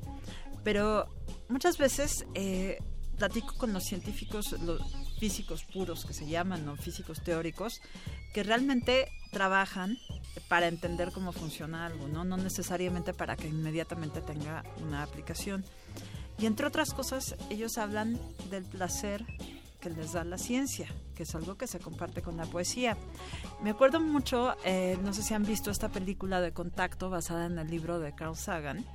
Eh, a mí me encanta, es una de mis películas preferidas. ¿La del meteorito? Este, no, Contacto es eh, una donde sale Jodie Foster. Ah, sí, sí. Este, sí. ya tiene algunos años. Sí, eh, no me acuerdo muy bien de sí, qué año es. Sí, eh, bueno, tanto en el libro como en la, en la película. Eh, Jodie Foster eh, pues va en una nave, sale de, del planeta Tierra, llega como a otro mundo. Eh, y cuando está viajando dice, deberían haber enviado a un poeta, no a mí, porque el poeta podría haber descrito esto de mejor manera. Eh, hay poesía que captura este placer de hacer ciencia. Les voy a leer un, poema de la poeta nicaragüense Giaconda Belli. Eh, este es un poema que me mostró por primera vez mi querido amigo Pepe Gordon, con quien tengo este, estas conversaciones de ciencia y literatura todo el tiempo, porque como les comentaba fuera del aire, pues eh, a mí me gustaba desde el principio que empecé a estudiar matemáticas y literatura, pues me gustaba encontrar estos poemas o estos textos que hablaran de las dos cosas y después también empecé a encontrar un grupo de gente que está también obsesionada con esto. Entonces eh, les cuento de este, les voy a leer un pedacito de este poema. Eh, se llama Nueva Teoría sobre el Big Bang. Y empieza así. El Big Bang fue el orgasmo primigenio, orgasmo de los dioses amándose en la nada. Cada vez que te amo repito la génesis universal, protones y neutrones, neutrinos y fotones. Saltan de mí encendidos a crear nuevos mundos, centellas y meteoros se cruzan con mis gritos. Te amo mientras mis pulmones crean la Vía Láctea de nuevo y el sol vuelve a nacer redondo y amarillo en mi boca. La luna se me suelta de los dedos. Marte, Plutón, Neptuno, Venus, Saturno y sus anillos, las novas, supernovas, los agujeros negros, anillos concéntricos de galaxias innombrables se desgajan de mis contorsiones. Soy Gaia, soy todas las diosas explotando. Entre luz de centellas, tu planeta de fuego prende mis luces todas. Brotan mundos, cometas, meteoros, se hacen trizas, Lluvias de estrellas danzan en el arco del éter, nace por fin la Tierra, sucedades de magna, magma y cataclismos, la primera partícula de vida moviéndose en la hierba, su silicio. Aplausos radiofónicos. bravo, bravo. Que gracias a los conocimientos científicos, a las investigaciones y a los aportes se puede escribir poesía y parece que el poeta es el que va dando testimonio, pienso, de lo, de lo que se descubre o de las ideas. Y decíamos fuera del aire que en los 50 encantaba mucho la idea de que las estrellas podían seguir brillando a pesar de estar muertas. Y eso en sí esencialmente es casi un fenómeno poético, cómo algo puede estar vivo después de morir. Y esto, este hecho científico o este aporte científico lo mencionan varios poetas, ¿no? Lo menciona José Gorostiza en Muerte sin fin, dice que nosotros son somos como esas estrellas, o lo, o lo menciona también Javier Villaurrutia. Y este tipo de, de aportes o cosas que nos sugiere la ciencia se se acercan muchísimo a la poesía y se hace poesía sobre eso. Otro caso, me parece, es que cuando se investiga sobre la anatomía humana, también existe una curiosidad poética. Y lo digo porque el hecho de acercarnos a algo desconocido o algo que en un principio no se conocía eh, como poetas, como si trajeran un, si llevaran un poeta a la sala de disección, pues hablaría poéticamente sobre eso, ¿no? O como en Cazadores de Microbios, cuando narra, y eso es una narración completamente poética, que dicen, antes cuando descubren los microorganismos, antes se habían visto elefantes, se habían visto gorilas, se habían visto ballenas, pero nunca se vive en la historia de la humanidad, ah, sabían que existían microorganismos, existían animales tan pequeños, y él era uno de los más grandes descubridores, simplemente estando en un, en un laboratorio con su microscopio. Este, esto se vuelve completamente poético y creo que hay muchos casos y yo quiero compartir uno de ellos de un poeta argentino del eh, principios del siglo XX que se llama Soneto de tus vísceras. Vean qué bonito. Harto ya de alabar tu piel dorada, tus externas y muchas perfecciones, canto al jardín azul de tus pulmones y a tu tráquea elegante y anillada, canto a tu masa intestinal rosada, al vaso, al páncreas, a los epiplones, al doble filtro gris de tus riñones y a tu matriz profunda y renovada, canto al tuétano dulce de tus huesos, a la linfa que embebe tus tejidos, al acre olor orgánico que exhalas. Quiero gastar tus vísceras a besos, vivir dentro de ti con mis sentidos. Yo soy un sapo negro con dos alas. Eh, bravo. Me gusta. Bravo. Bueno, muerde lenguas, prepárense porque este, este resistor de poesía científica, perdón, muerde lenguas que se los haya ganado el tema, pero eh, pues ni modo. Resistores. Resistor, pues la ciencia es poesía y, viceversa. Deberían de sentarse, me, me, gustaba esto que nos platicabas incluso antes de, de entrar al programa, Gaby, sobre esta cofradía de personajes sui generis eh, que a mi parecer, quizá te valga este, esta idea, a mi parecer debe de haber muchos más allá afuera de, los que se han encontrado y que quizá algunos son eh, pues ratas de biblioteca o, o que quizá creen que no van a encontrar con quién con quién poder hablar. Fíjate que justo hace un par de semanas fue a verme una chica, una matemática, una estudiante de matemáticas, que me dijo que quería trabajar cosas sobre matemáticas y literatura, ¿no? Y me dijo, es que oí que tú habías hecho estas cosas. Le dije, sí, estás en el lugar correcto.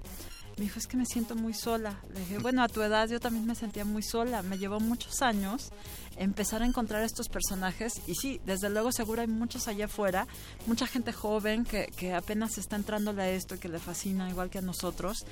Y bueno, eh, mi experiencia ha sido fantástica porque poco a poco le fui entrando y cuando era muy joven, pues los maestros de un lado y del otro decían, no, esta está loca, ¿cómo va a estudiar matemáticas? Y los que estudian letras huyen de las sí, matemáticas. De las matemáticas. Luego, este, en fin, ¿no? Sie- siempre había este conflicto entre las dos áreas, que todavía hasta la fecha de pronto me toca. Pero en el camino eh, fui encontrando, pues, gente como menciona mi querido Pepe Gordon, pero también el mismo Jorge Volpi, este, que escribió En busca de Climsor, ¿no? Eh, esta novela donde habla de la, de la física eh, de la Segunda Guerra Mundial y otro grupo de gente muy grande eh, que poco a poco nos hemos ido encontrando, ¿no? Que incluso ya hemos tenido seminarios de literatura y ciencia. Ya hace un par de años en el Festival Internacional Cervantino, que era la danza de las neuronas, eh, muchos de ellos se unieron. Entonces una noche éramos 10 personas que, que de algún modo u otro habíamos entrado a esta ciencia literatura.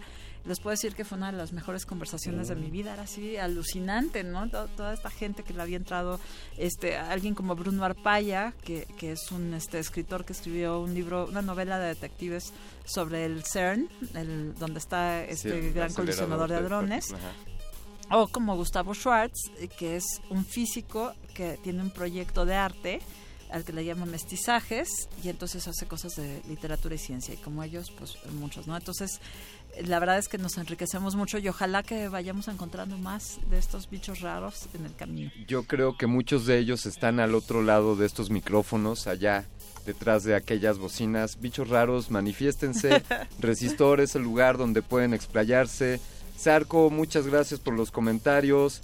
Eh, a ver si, si no te gustó la anterior, a ver si te gusta la, la que sigue. Pablo Extinto también, saludos. Eh, ¿La mandan- anterior rola? Sí, sí, me, me Ah. dicen por ahí que... quedamos en duda, ¿verdad? Ajá, perdón, perdón, Sí, sí, sí, sí, sí, se refería a la rola, no, no. Eh, manda saludos Iván con K, te manda saludos a ti. Eh, Gaby, sí, se tuvo la misma charla en el ISN UNAM con Pepe Gordon, que si Sí, te acuerdas, sí, sí, sí. te mandan saludos ahí en- Gracias. En, Twitter. Y bueno, vamos a escuchar algo, a ver si es suficientemente poético o por lo menos científico para ustedes. Esto es de Santa Sabina, estando aquí no estoy.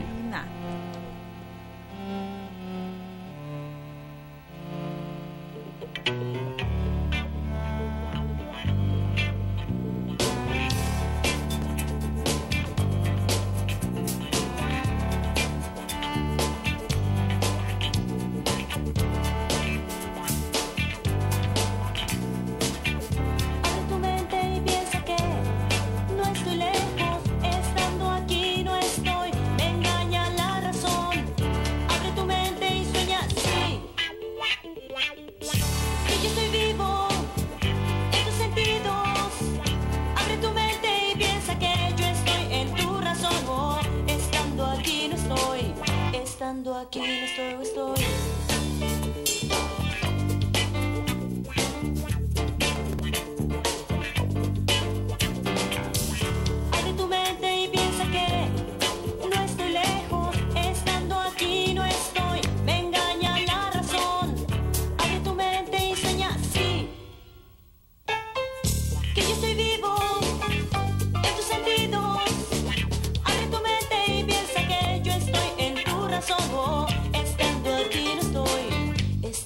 Aquí no estoy, estoy.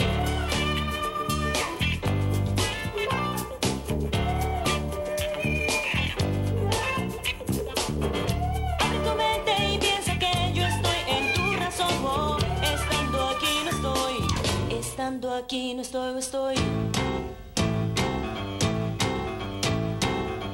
estoy. Aquí o no estoy, no sé si realmente la razón me ha dejado ya sin corazón. Creo que no, yo creo que no. Lo que quiero es un color que me pueda definir tu olor, si no yo no. Yo no, yo no quiero. Si no, yo no. Yo no, yo no quiero. Si no, yo no. Yo no, yo no quiero.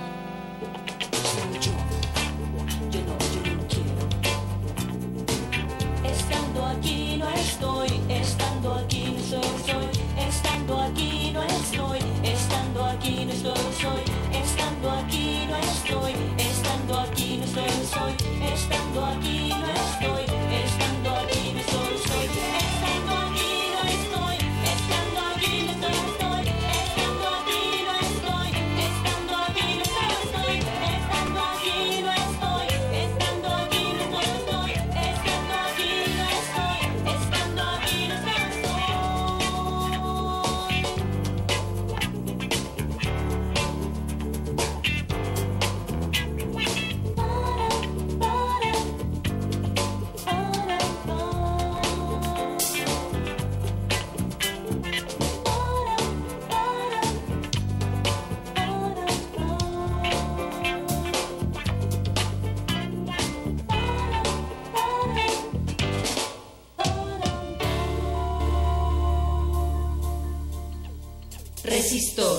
Esto es una señal.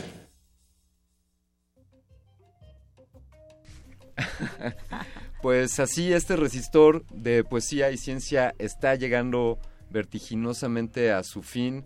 Por ahí se manifestaron efectivamente algunos bichos raros en Facebook. Eh, gracias, gracias Idali Gog, gracias por manifestarte. Ya, ya Gabriela, compártenos tus redes sociales, por favor, Gabriela. Eh, bueno, en eh, Twitter es arroba gavilla con B chica y doble L. Y en Facebook soy Gabriela Frías. Este, me pueden encontrar y unirme.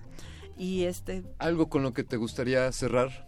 bueno, con un poema de William Blake. Por favor. Que aunque no es exactamente científico, me gusta mucho porque habla de un tema que nos emociona a los matemáticos, que es el infinito. Un pedacito de los augurios de inocencia, ver un mundo en un grano de arena y los cielos en una flor silvestre, tener al infinito en la palma de tu mano y la eternidad en una hora. Oh. Eh, bueno, y pues Bravo. fue un placer platicar con ustedes, se me fue rapidísimo, podríamos seguir por Hay que, hay que acotar que no se refiere a que se tatúen un infinito en la mano, sino tener el infinito en la palma de Me una mano. encantaría tener el infinito en este estaría mal último- tatuado. Que no estaría mal. Sí, sí, se vale también ahí esa a- la, la metáfora a la inversa, ¿no? Me gustaría tener el infinito en este último minuto que nos queda, pero no es así. Querido Luis, Pues nada, recomendarles que lean poesía. Muchos poetas fueron científicos o se acercaron a la ciencia. Nicanor Parra estudió física. Gerardo Denis es un poeta excelente mexicano que estudió química y que hace muchos aportes a su tema, la poesía y la química. Y el libro de Elisa Díaz Castelo, una poeta joven que habla sobre ciencia y su libro se llama Principia y está editado por el Fondo Editorial Tierra Adentro. Muy recomendable, hace unos poemas maravillosos sobre el universo, sobre el infinito. Te va a gustar, a búscalo, gustar. se llama Principia y es de Elisa Díaz Castelo. yo quiero invitarlos este domingo 21 de octubre a las 14 horas en Casa del Lago. Resistencia Modulada estará celebrando su cuarto aniversario. Así es, Uh. señores. Comienza el quinto año de Resistencia Modulada. Están todos invitados, entrada libre a partir de las 14 horas. Y bueno, este resistor llega a su fin. Un agradecimiento a quienes pilotean esta nave. A José de Jesús Silva, gracias por traernos a buen puerto. Doctor Arqueles, gracias, gracias por mover esos hilos. Oscar Sánchez El Voice, gracias por el apoyo y sobre todo gracias a ti por escucharnos cada semana. Nos esperamos y nos escuchamos el próximo miércoles a las 22 horas. Yo soy Alberto Candiani y esto fue Resistor.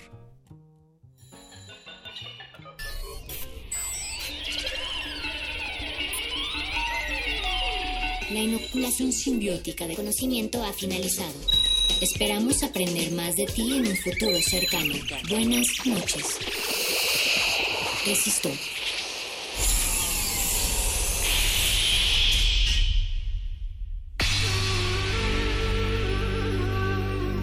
Por siglos nos hemos hecho escuchar. Nacimos como parte de esa inmensa mayoría. Hablar, Escuchar. debatir, proponer, cuestionar. Está en nuestra naturaleza. instrumentos de conciencia de nuestro Usamos el sonido porque atraviesa obstáculos. Muros, fronteras. Nosotros somos la resistencia.